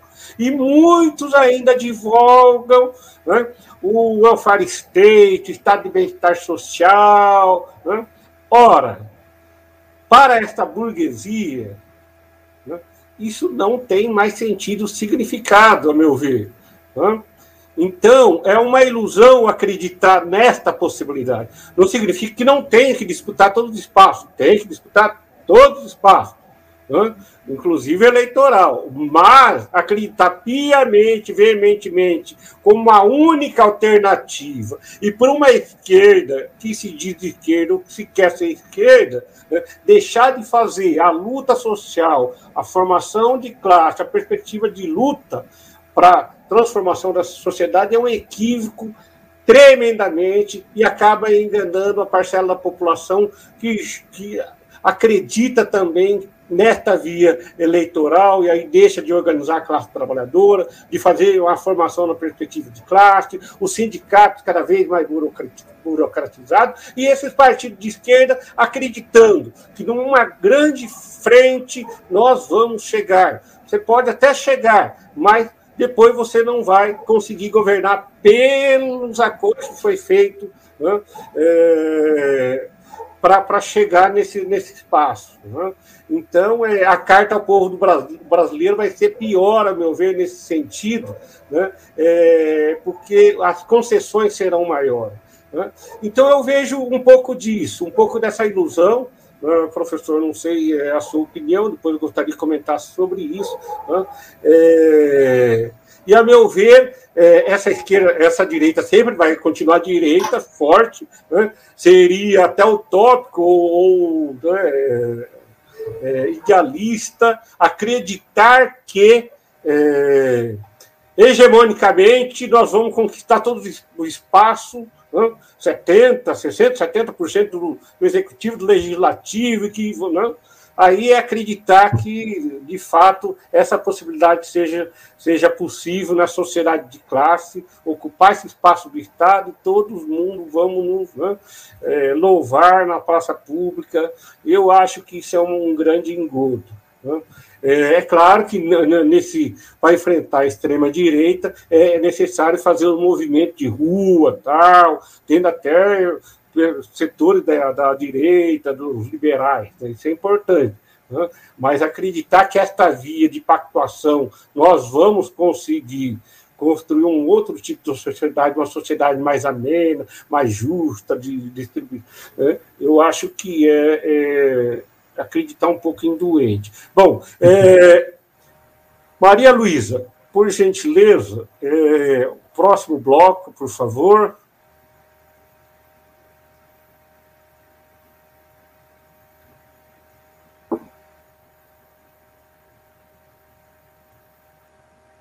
Bom, bloco 2, pergunta 1. Um. Gilberto Calil, nosso colega da Oeste da do Oeste, coordenador do grupo História e Poder, também organiza este curso. Você trabalha com um conjunto de aparelhos empresariais, divididos em doutrinários e pragmáticos. Como pensaria nesse contexto aparelhos que não se apresentam como diretamente empresariais e que, de forma geral, são explicitamente doutrinários, como Escola Sem Partido, ou extinto Mídia Sem Máscaras, de Olavo de Carvalho. De fato, de apresentarem-se como independentes não é parte relevante do discurso e legitimação deles. É, agradecer ao professor Gilberto Calil, a pergunta 1 do bloco 2. Vamos para a pergunta 2. E essas perguntas estão também no chat privado, professor. Ok? Se precisar retomá-las. Bloco 2, pergunta 2. Lucas Tadeu, Campina Grande. Do ponto de vista metodológico, tendo em vista que parte destes grupos de direita se expressam mais fortemente a partir das redes sociais, como o historiador pode fazer uso das fontes digitais, postagem, blog, blog amplamente patrocinado, cursos online, canais no YouTube? É possível? Desde que não caia tudo como caiu ontem, ontem, ontem. Né? É, além dos seus trabalhos, é, que eu adoro, já há mais algumas referências nesse sentido. Aqui na minha cidade, por exemplo, destaca-se um tal de Instituto Borborema. Promovem curso de formação, palestras. Seus dirigentes são sempre nomeados pelo grupo político local que permanece encastelado no poder desde 1982. Né? Essas questões, considerações, comentários da pergunta 2 do Lucas Tadeu. Vamos para a pergunta 3, Daniel Rodrigues de Almeida, de Antonina. A extrema-direita faz parte da nova direita? Essa é a pergunta. As Todas são interessantes, mas essa daqui é. Como que é isso, professor? A extrema-direita está é, nessa nova direita, não está? O que você acha da terminologia direitas radicais? É, é isso, as três perguntas. Fique à vontade. Muito bem. Então vamos à primeira pergunta, né? É, essa, como eu disse, essa minha divisão, ela é bastante divisão entre é, doutrinários, mais pragmáticos, estruturais e tal, que eu tento fazer, ela, ela é bastante falha, bastante. É, é, ela, obviamente, não dá conta da complexidade dessas organizações. É importante destacar isso. Eu, eu, como eu disse, eu tentei né, diferenciá-las minimamente, né, já que algumas são efetivamente é, industriais, que têm, inclusive, certos critérios que têm a ver com grupos empresariais que compõem, como o IED, né? A gente tem do Movimento Brasil Competitivo algo semelhante, a gente tem, no caso do LID, algo que é também um, é um, espaço, como eles, como eu disse, que eles se colocam como espaço de network. Então tem ali também todo um aspecto de construção né, de, de é, formas de pressionar por políticas públicas, eles desenvolvem, alguns casos, o IED mesmo desenvolvia é, alguns materiais né, para poder transformá-los depois, pressionar segmentos né, do, do, do, legislativo como forma de, de, converter em política pública, enfim, por diferentes instâncias aquilo ali está sendo utilizado para defender alguns aspectos econômicos corporativos e tal.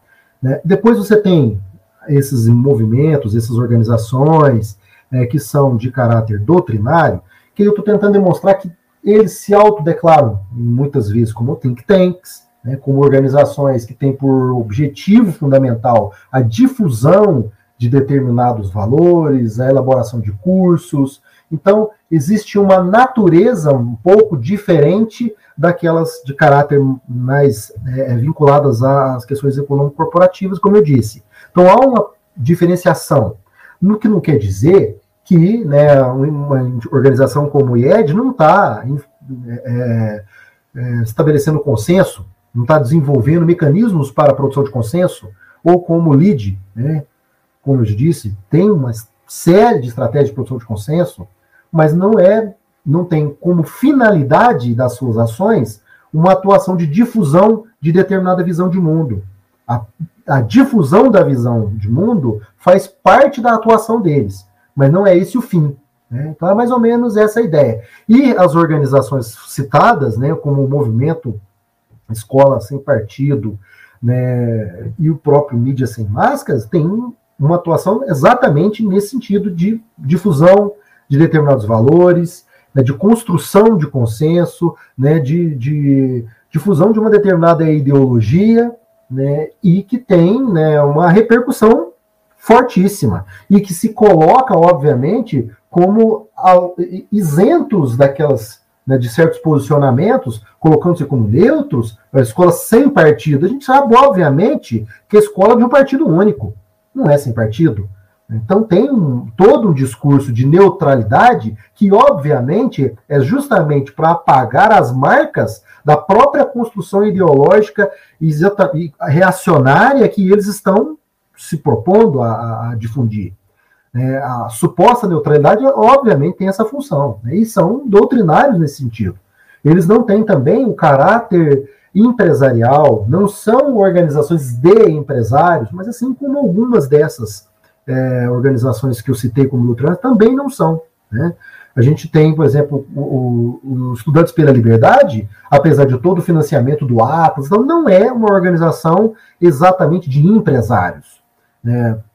mas acaba tendo a defesa dos princípios, dos, dos valores da economia de mercado, né, dos elementos que são parte constitutiva da ideologia e da concepção de mundo desses empresariados. Então, são como intelectuais prepostos, vamos dizer assim, né, na, dentro da abordagem né, do, do, próprio Gramsci.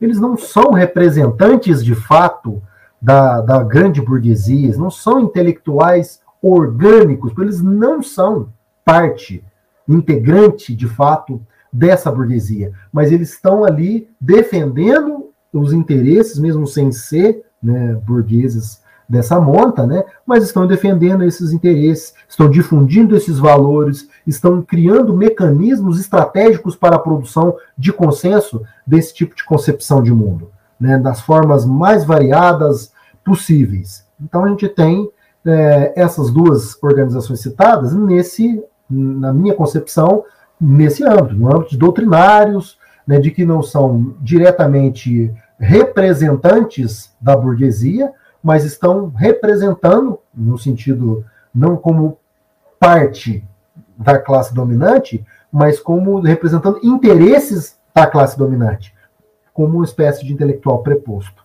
Né? Não sei se consegui ser devidamente claro. Né? A segunda é, do ponto de vista metodológico, só lembrar, viu? Perdão. É a questão né, da atuação por meio das redes sociais. Né?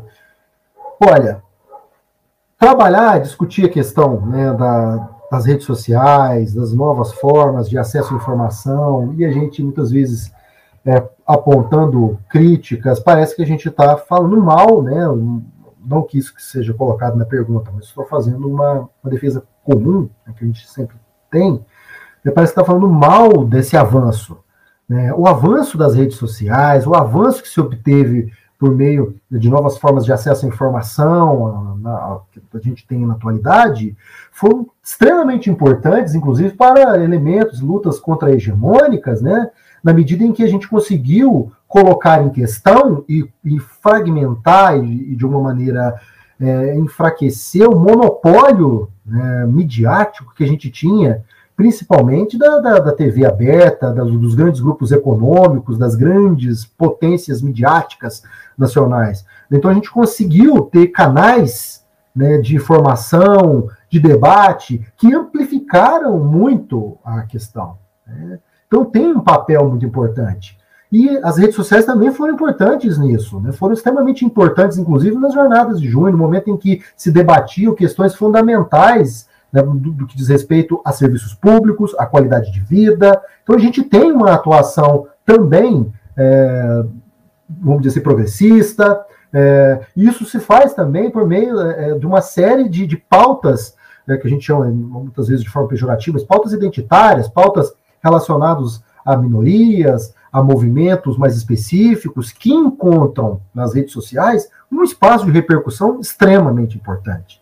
Então, essas redes sociais são espaços muito significativos. Obviamente que, diante do investimento que se tem né, dessas organizações, desses aparelhos, os grupos empresariais, né, das plataformas que a gente tem hoje em dia, né? A gente tem muito mais sofisticação, muito mais abrangência em torno né, dos objetivos, em torno dos interesses né, do, dos grupos dominantes, dos defensores aí, né, da, da do, dos valores da direita, né, do, e obviamente ligados aí a, a, a, uma série de políticas neoliberais, né, em torno do Estado mínimo, em torno né, da, da liberdade de mercado, enfim, né, a gente vê muito mais em torno disso e vai ver mesmo. Você tem investimento pesado, né, então isso é a, a nossa, o nosso espaço de disputa nesse, né, nesse campo, ele, ele sofre uma, uma assimetria de poder muito significativa. Isso não há dúvida. Mas ainda assim é um espaço que está posto e que nós temos que lutar também nesse canal. Porque se a gente não entrar nele, se a gente não enfrentar também nesses mecanismos, aí sim a gente vai estar tá deixando o campo aberto apenas né, para os movimentos da direita. Certo? E sobre algumas outras organizações. Eu pesquisei uma pequena fração. É, a gente tem uma infinidade de organizações é, que a gente não dá conta. Chegou um ponto da pesquisa que eu com a Virgínia, nós começamos com a Virgínia, não tem mais como. É, isso aqui está tá se transformando num, em algo que não vai ter fim. Então foi necessário, inclusive, falar, eu, eu tinha várias outras organizações interessantes, articuladas, as essas que eu, que eu pesquisei, e que nós deixamos de lado naquele momento. Falando, não dou conta, porque não vai ter fim. Não só porque era humanamente impossível, mas é, esse é um tipo de trabalho que tem que ser feito em muitas mãos, né? muitos pesquisadores. E aí a gente tem uma série de pesquisadores, né? inclusive alguns deles da Unioeste, que estão desenvolvendo pesquisas, aprofundando em torno destas e outras organizações. A gente tem, por exemplo, Lucas, Lucas Patinsky, né, falecido, que pesquisou sobre algumas dessas organizações, entre elas o Milênio, o Mídia Sem Máscaras, né, então fez uma pesquisa extremamente importante, inclusive para mim, né, no meu estudo. A gente tem é, outras pesquisas surgindo agora em torno de, de, organizações, inclusive dessas que foram citadas, aí, como, como Escola Sem Partido, vários pesquisadores que estão se debruçando sobre esse tema. Então, assim, a gente tem muito campo e é necessário né, que a gente faça é, pesquisa em muitas mãos sobre isso, né, em pesquisas que vão avançando sobre essa arquitetura complexa. Né. Então, é, é, é imagino, se eu, se eu, entendi bem a pergunta, inclusive essa que foi citada, né, Borborema, eu já ouvi falar né, dessa organização, não, não, aprofundei, não pesquisei, mas eu já vi sendo citado em algum, em algum estudo que eu, que eu vi, que eu li. É, sobre esse, espaço que é a questão da, da mídia, né, das redes sociais, eu gostaria de indicar, inclusive, uma obra que eu acho muito interessante, né, que é da Helena Martins, que é, é, é, é baseada na obra de Gramsci também, né, no, do, dos conceitos de Gramsci. Eu não estou lembrando agora o nome né, do, do livro dela certinho, mas é, é, é sobre construção do consenso tal, mas é o nome da, da, pesquisadora Helena Martins, da Universidade Federal do Ceará. Trabalha com um elemento sobre datificação, né, o uso de dados para atingir públicos-alvo, trabalha sobre a questão das redes sociais, dos, dos outros de aplicativos, desse, desse espaço, dessa estratégia de atuação política ideológica. Eu acho que o livro da Helena Martins depois eu vou tentar encontrar aqui né, e vou indicar com mais precisão, tá bom? É, e a pergunta 3 é uma pergunta muito bacana, porque ela ajuda a entender um pouco melhor essa noção de nova direita. Porque para muitas pessoas, né, é comunicações em tempos de crise, economia e política. É exatamente esse o livro. Obrigado, professor Heraldo. É, e a noção de nova direita, como eu disse, ela tem a ver com uma mudança de modus operandi. Né? E essa nova direita, com esse novo modus operandi, ela contempla diferentes segmentos, diferentes frações da direita. A extrema-direita, portanto, é uma dessas frações. Interessante para exemplificar, a gente pensar essas as mobilizações, né, os, os protestos e tal, na época de 2015, os protestos ali em torno da Copa, né, que a gente teve toda aquela coisa dos camisas verde e amarela, né, da, da, da CBF, e a gente tem ali, né, como a gente vê diferentes organizações ali no meio, né, diferentes pautas ali no meio. E entre elas, gente tinha aquele reduto que não era o majoritário, como eu disse, que era esses da intervenção militar, esses do discurso mais radical de extrema-direita, e que era uma expressão no interior de um conjunto de frações. Tá certo? Então, a extrema-direita, na minha abordagem, na minha análise, não é a expressão da nova direita. Não é como se a extrema-direita é o que eu estou chamando de nova direita. Não. A nova direita contempla esses diferentes segmentos. Né? A extrema-direita, então, é uma expressão no interior da nova direita. A nova direita, portanto, é mais ampla ela contempla outros segmentos, segmentos esses que se articulam, como eu disse. É, acabaram apoiando esse projeto da extrema-direita, mas também vão depois modificar, apoiar outro tipo de projeto. Né, transitam. Então ela não abandona a direita mais tradicional, ela não abandona outros segmentos, ela contempla. O que muda é o modus operandi. E a extrema-direita é uma representação no interior dessa nova direita. Beleza? Bloco 3? Isso, é bloco 3. É... Mas, professor, só um comentário, uma questão, né? é, para depois, se você quiser, no bloco 3, comentar também. Mas essa direita, é, que não é a extrema-direita, ela não contribui para fortalecer essa extrema-direita nesse momento histórico, agindo como o centrão no Congresso? Né? Sim, eu vou antecipar, não vou nem esperar o bloco. É justamente esse movimento de articulação que eu estou chamando a atenção. A direita, né, você vê bem, né, na própria eleição, o segmento do PSDB, né, com o próprio Dória, que era o Bolso Dória, agora ele não é mais Dória, ou melhor, Exato. ele é Dória, mas ele não é mais Bolso Dória, certo? Então essa direita, ela, ela engrossa o caldo ela se articula a esse projeto da extrema-direita, ela auxilia na ampliação de quadros ali dentro da sociedade política, ela comporta isso daí. Só que a gente precisa entender que existem diferenças entre elas.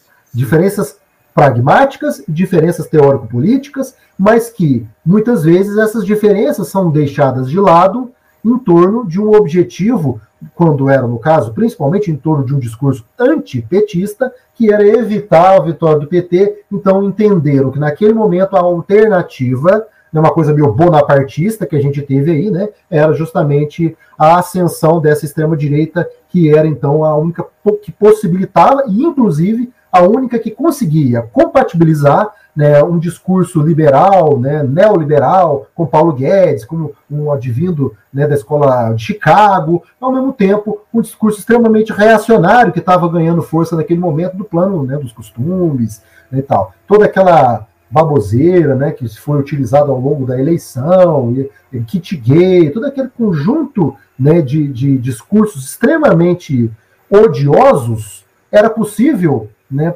por esse projeto articular isso com uma questão economia neoliberal, tudo isso foi possível ali. A direita tradicional não podia assumir esse barco mais reacionário no sentido né, do, do, do, discurso de ódio. Ela não podia, até porque a sua grande representante, que é a Rede Globo, uma das grandes, né, tem um discurso liberal, tem um discurso né, progressista do ponto de vista aí da, da questão né, dos movimentos LGBTQI+, né, de toda essa é, esses elementos que são extremamente importantes para a extrema-direita. Então, como compatibilizar isso? Né? Quem conseguiu naquele momento foi o projeto.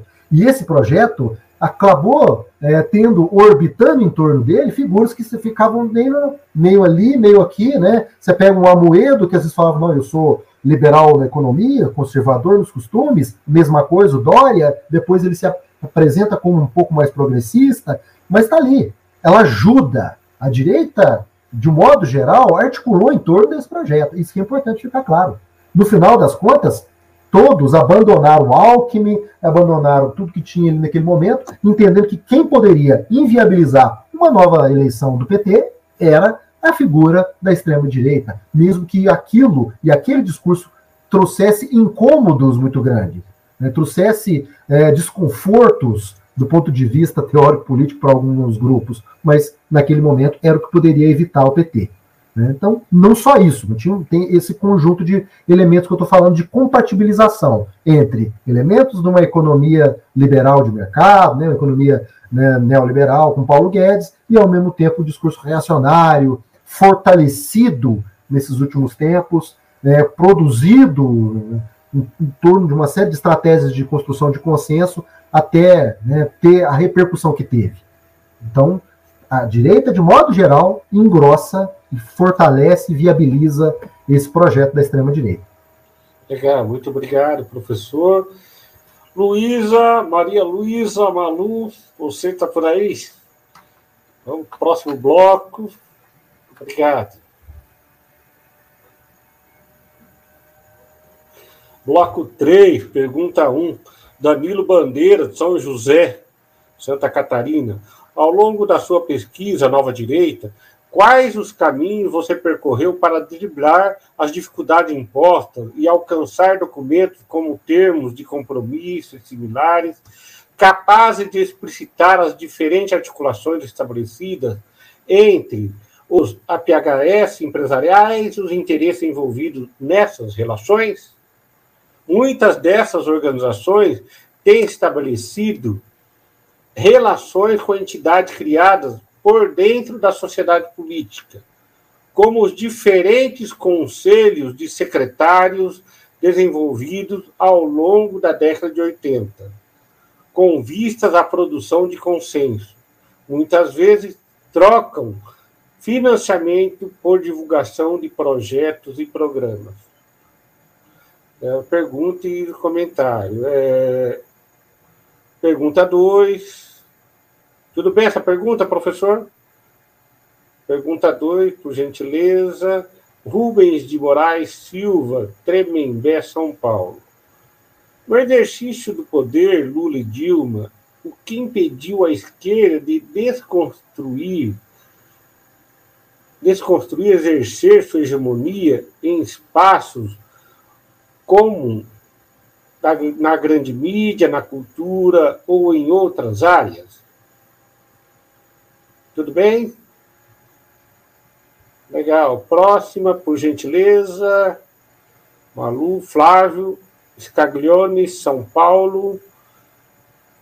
Poderia comentar a ação do Instituto Ayrton Senna como APH, responsável pela produção do consenso a partir da formulação de uma educação voltada para o capital? Tudo bem? Vamos lá. Legal. Joia. Ah, temos mais, temos mais. Desculpe, temos mais quatro, perguntas. É. é. Vamos aproveitar aí muitas perguntas, excelentes perguntas. Agradecer aos colegas que enviaram, estão enviando perguntas. Né? Nós temos muitas perguntas. E, infelizmente, não poderemos atender a todos, ok? Pedimos desculpas antecipadas também. É o bloco 3, pergunta 4. Pascoal João dos Santos, de Ilhéus, Bahia. No capítulo 1 do A Tragédia Farsa, você afirma: a luta pela hegemonia pressupõe tanto a coerção quanto a construção de um universo subjetivo de crenças e valores. Quais indicativos podem ser apontados na vida recente do país que indicam vivermos a efetivação da máxima posta no capítulo em debate. Legal? Beleza. Para frente, acho que tem mais. Tem mais. Rapaz, Eu acho que essa é a última. Beleza, é, beleza. Vamos lá. bloco 3, pergunta 5. É, Alexandre Protásio, Rio Grande. É possível afirmar que a elite dominante não tem conseguido mais produzir um consenso espontâneo da massa subalterna? E que por isso tem se intensificado o uso da coerção, violência estatal e miliciana contra os setores que não consentem? E explica a ascensão de discursos práticos de caráter fascista? Estamos, portanto, diante de uma crise da hegemonia liberal e da democracia liberal? Excelentes perguntas, né?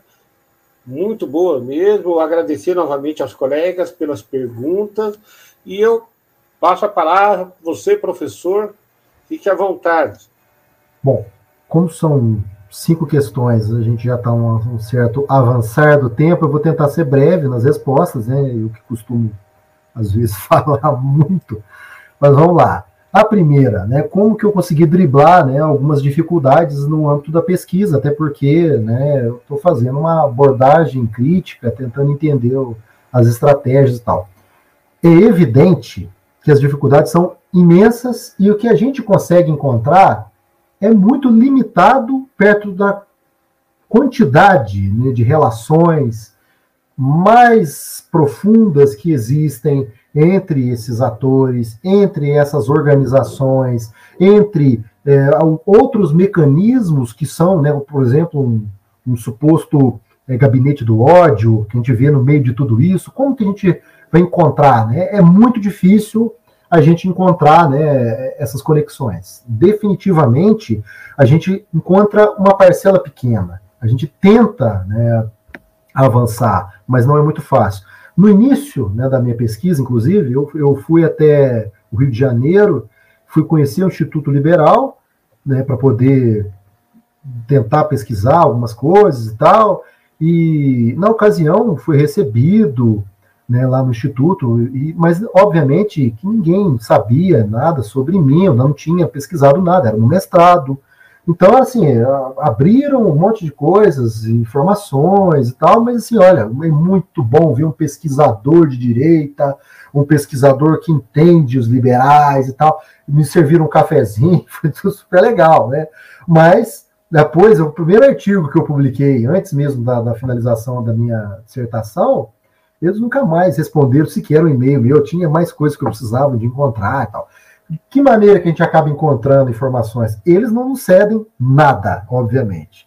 O que a gente consegue é através daquilo que eles dispõem, para quem é pesquisador, mas na verdade alguns como a questão de transparência deles, ou por questão de, né, de, de se apresentar publicamente, mas a gente acaba encontrando mediaticamente por algumas revistas, jornais, né, de, de, abordagem crítica, que às vezes tem alguma pesquisa mais aprofundada, então a gente tem que pesquisar né, na internet tudo que é possível, né, pegar ali, mergulhar em todas as possibilidades e tentando traçar conexões a partir dos atores, né, então a trajetória dos atores, a atuação dos atores, os meios nos quais eles também fazem parte da, para além da organização que você está pesquisando, tudo isso vai trazendo alguma informação para compor essa estrutura. É muito difícil, é né, um mosaico aí que a gente tem que fazer no meio de organizações, a gente às vezes fica perdido no meio daquilo tudo, tem que ir abrindo né, todas aquelas possibilidades e tentando fazer conexões, né, encontrando o, a, o fio condutor de tudo aquilo. Então, a dificuldade em, em obter é, materiais é enorme, né? principalmente documentos que estabelecem conexões financeiras. Né? A gente, algumas vezes, você tem organizações que fornecem aqueles que são seus financiadores, né, mantenedores principais, mas muitos desses mantenedores se mantêm em sigilo.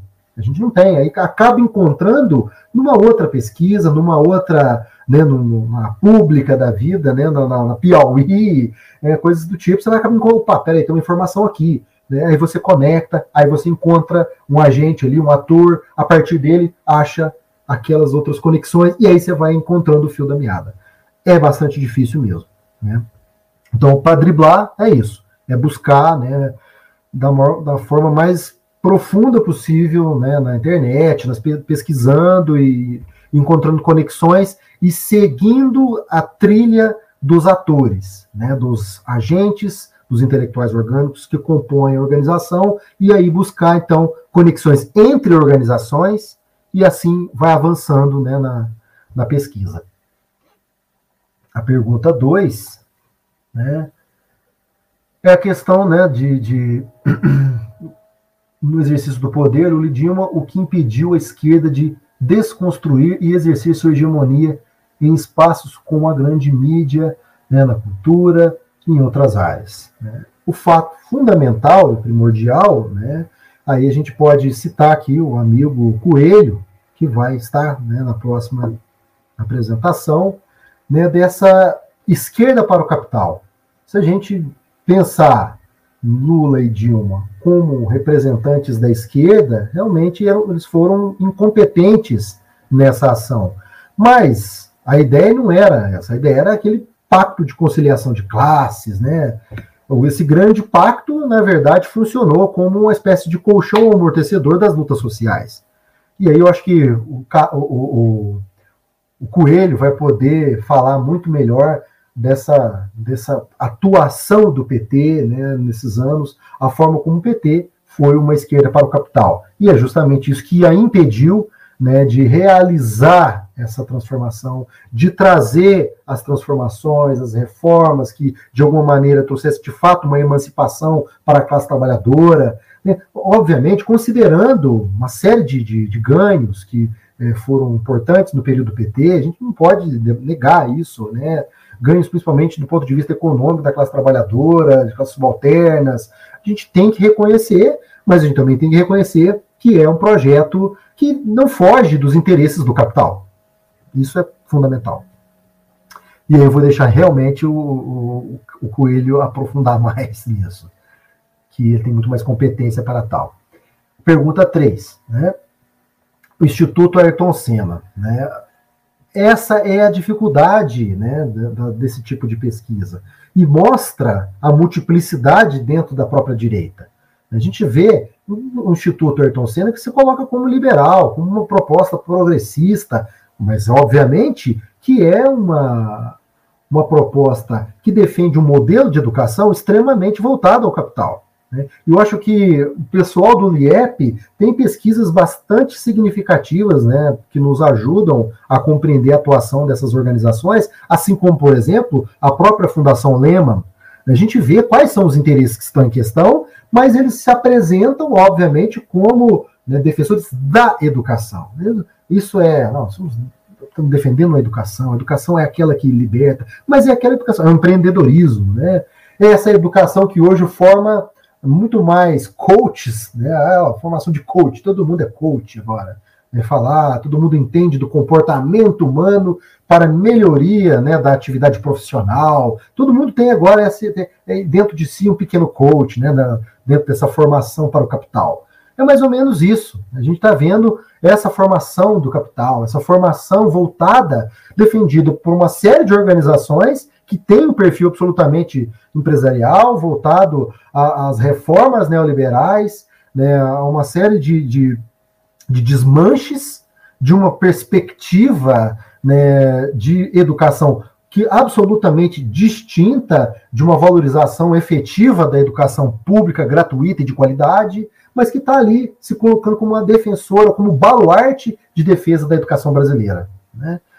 Como própria, a própria Fundação Lema. Lembrando que o, o, o presidente da Fundação Lema, né, há, anos atrás, era um daqueles que estavam na, na, na pauta fundamental do projeto contra é, é, a educação inclusiva, dizendo que as escolas privadas, ele era o representante nacional das escolas privadas e tal, defendendo que eles não teriam, não deveriam ter a obrigação de receber alunos com deficiência. Então, esse é o modelo de educação.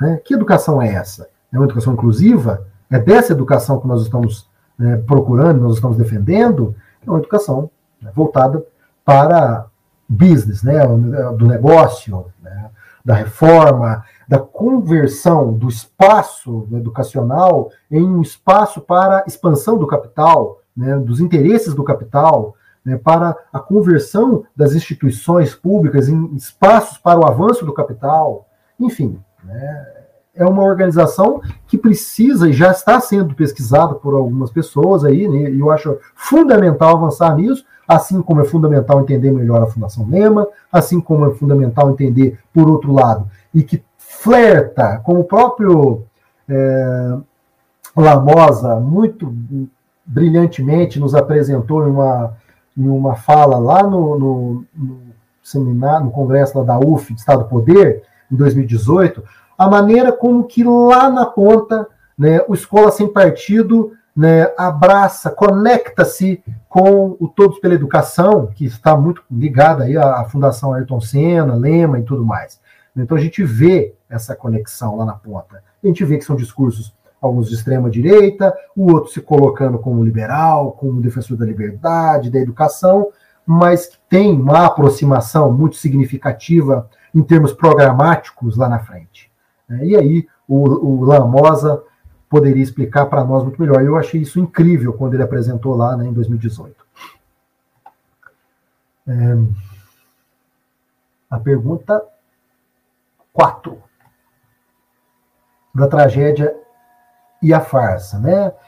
Onde eu afirmo o seguinte: que a luta pela, pela hegemonia pressupõe tanto a coerção quanto a construção de um universo intersubjetivo, né, tá só subjetivo, mas é intersubjetivo, de crenças e valores. Né? Quais indicativos é, podem ser apontados na vida recente do país que indicam que vivemos a efetivação dessa colocação, né, dessa máxima aí. Né? Olha, observar esse governo é observar essa máxima. Né? As estratégias que são estabelecidas do ponto de vista coercitivo, articuladas a um vasto né, arsenal de mecanismos de produção de consenso, tentando construir né, essa subjetividade, tentando construir essa, essa visão de mundo armamentista, essa visão de mundo que vê os movimentos sociais como vagabundos, essa visão de mundo é, que vê né, a pátria glorificada, né, essa coisa meio é, é, dentro de uma concepção extremamente é, é, nacionalista, do ponto de vista né, de, de, segregar, do ponto de vista de excluir né, os, os, as minorias em torno de uma pátria da maioria que deva massacrar né, é, as outras possibilidades da vida social, a gente está falando exatamente disso, de um universo intersubjetivo de crenças e valores. A gente está falando de produção de consenso. A gente está falando da construção de uma concepção de mundo né, e a efetivação de um projeto que tem esses pilares e usa da coerção né, como uma forma também de garantir essa hegemonia. Né? Essa hegemonia está sendo muito claramente garantida dentro dessa relação que o Gramsci muito bem expressa. Né?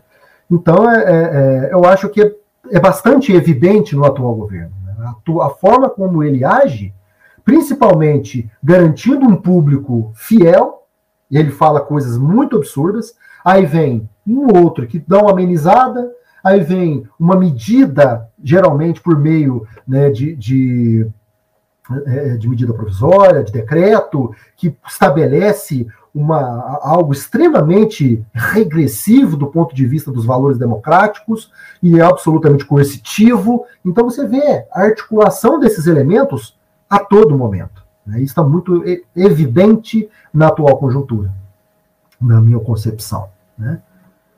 A pergunta 5, para fechar, né, tá lá é possível afirmar que a elite dominante não tem conseguido mais produzir um consenso espontâneo da massa subalterna e que, por isso, tem se intensificado o uso da coerção, da violência estatal e miliciana contra os setores que não consentem, né? E explica a ascensão de discursos, práticas de caráter fascista. Estamos, portanto, diante de uma crise de hegemonia liberal? Essa é uma questão difícil, né? Uma questão assim, talvez é, da Arthur Laval, né? Uma galera da razão neoliberal ajudaria até a explicar um pouco disso também, né? Mas eu acho que a, a, até a ideia aqui que coloca de coerção como mecanismo de quando você não atinge o consenso, eu acho que a relação é mais do que isso. Né? A coerção não se faz apenas na ausência de consenso, ela é presente a todo momento. É uma relação dialética. Hegemonia é dialética. E eu acho né, que a, a, a expressão da extrema-direita, que não é só no Brasil, é também no mundo, está conectada, obviamente, a uma expressão né, do, do, do, do capitalismo na atualidade. Nas próprias dificuldades de superação das crises, de crises prolongadas, né, crises sociais e econômicas, vinculadas a, a, uma série de problemas políticos, a novas formas de visibilidade que esses problemas alcançaram com as novas tecnologias. Tudo isso denota um, uma conjuntura muito peculiar né, e muito favorável a saídas mais autoritárias, a discursos de, de resolução rápida dos problemas, diante de problemas prolongados. Eu acho que crises, né, assim como a gente já viu outros autores que muito bem apresentam essa questão, crises prolongadas viabilizam discursos hum, extremistas. Né? Não sei uh, dizer se é uma decadência de fato, né, uma crise de hegemonia liberal, porque o liberalismo está tão presente quanto nunca. Por mais que você esteja falando de movimentos extremistas, movimentos de extrema direita, todos esses movimentos de extrema direita não estão abrindo mão de uma pauta extremamente liberal. O neoliberalismo continua sendo a expressão econômica no interior de uma série de discursos extremamente reacionários. Então, não vejo é, como uma decadência, como uma crise do pensamento liberal, porque o pensamento liberal, principalmente da perspectiva econômica, está aí, ao mesmo tempo você tem também avanços liberais do ponto de vista né, perspectivas da cultura em alguns lugares, em alguns países, retrocessos em outros. Então, não acho que se trata de uma crise né, da hegemonia liberal.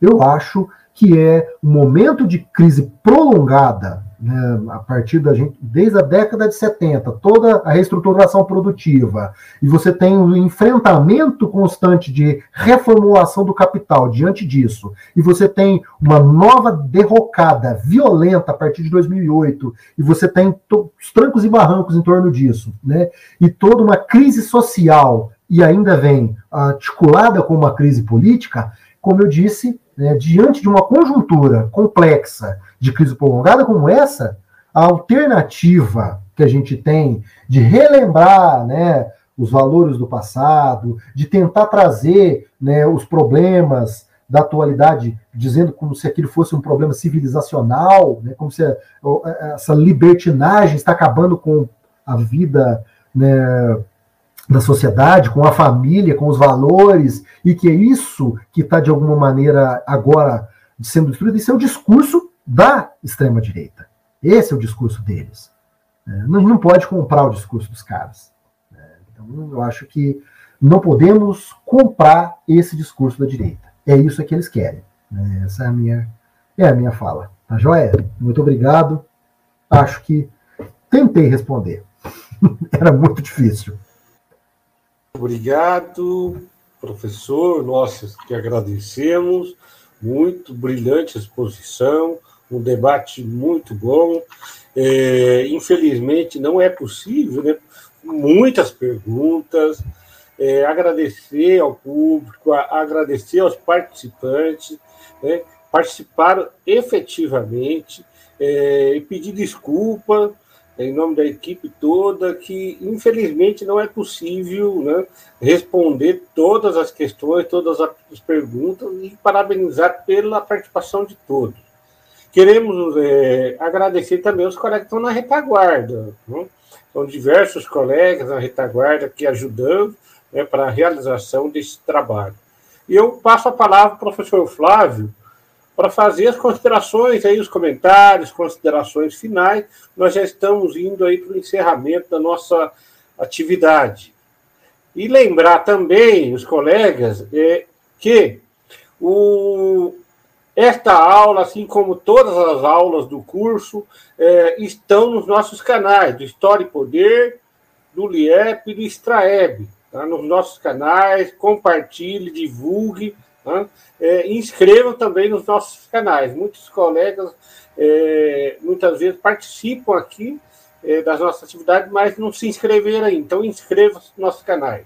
Bom, passo a palavra para você, professor Flávio.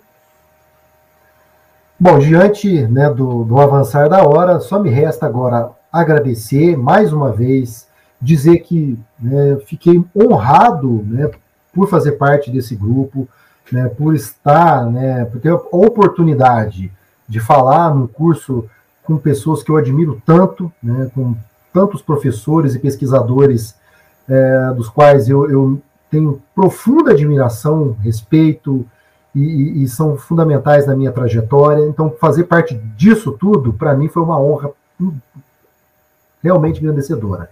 Né, de agradecer ao Heraldo, agradecer aqueles que estão né, viabilizando toda a infraestrutura, a, a, relação que a gente tem com aqueles que estão assistindo, né, agradecer todos que assistiram e todos aqueles que participaram, né, mandaram perguntas, que mandaram aqui algumas frases de, né, de agradecimento, de parabenização, né, com colocações bem bacanas.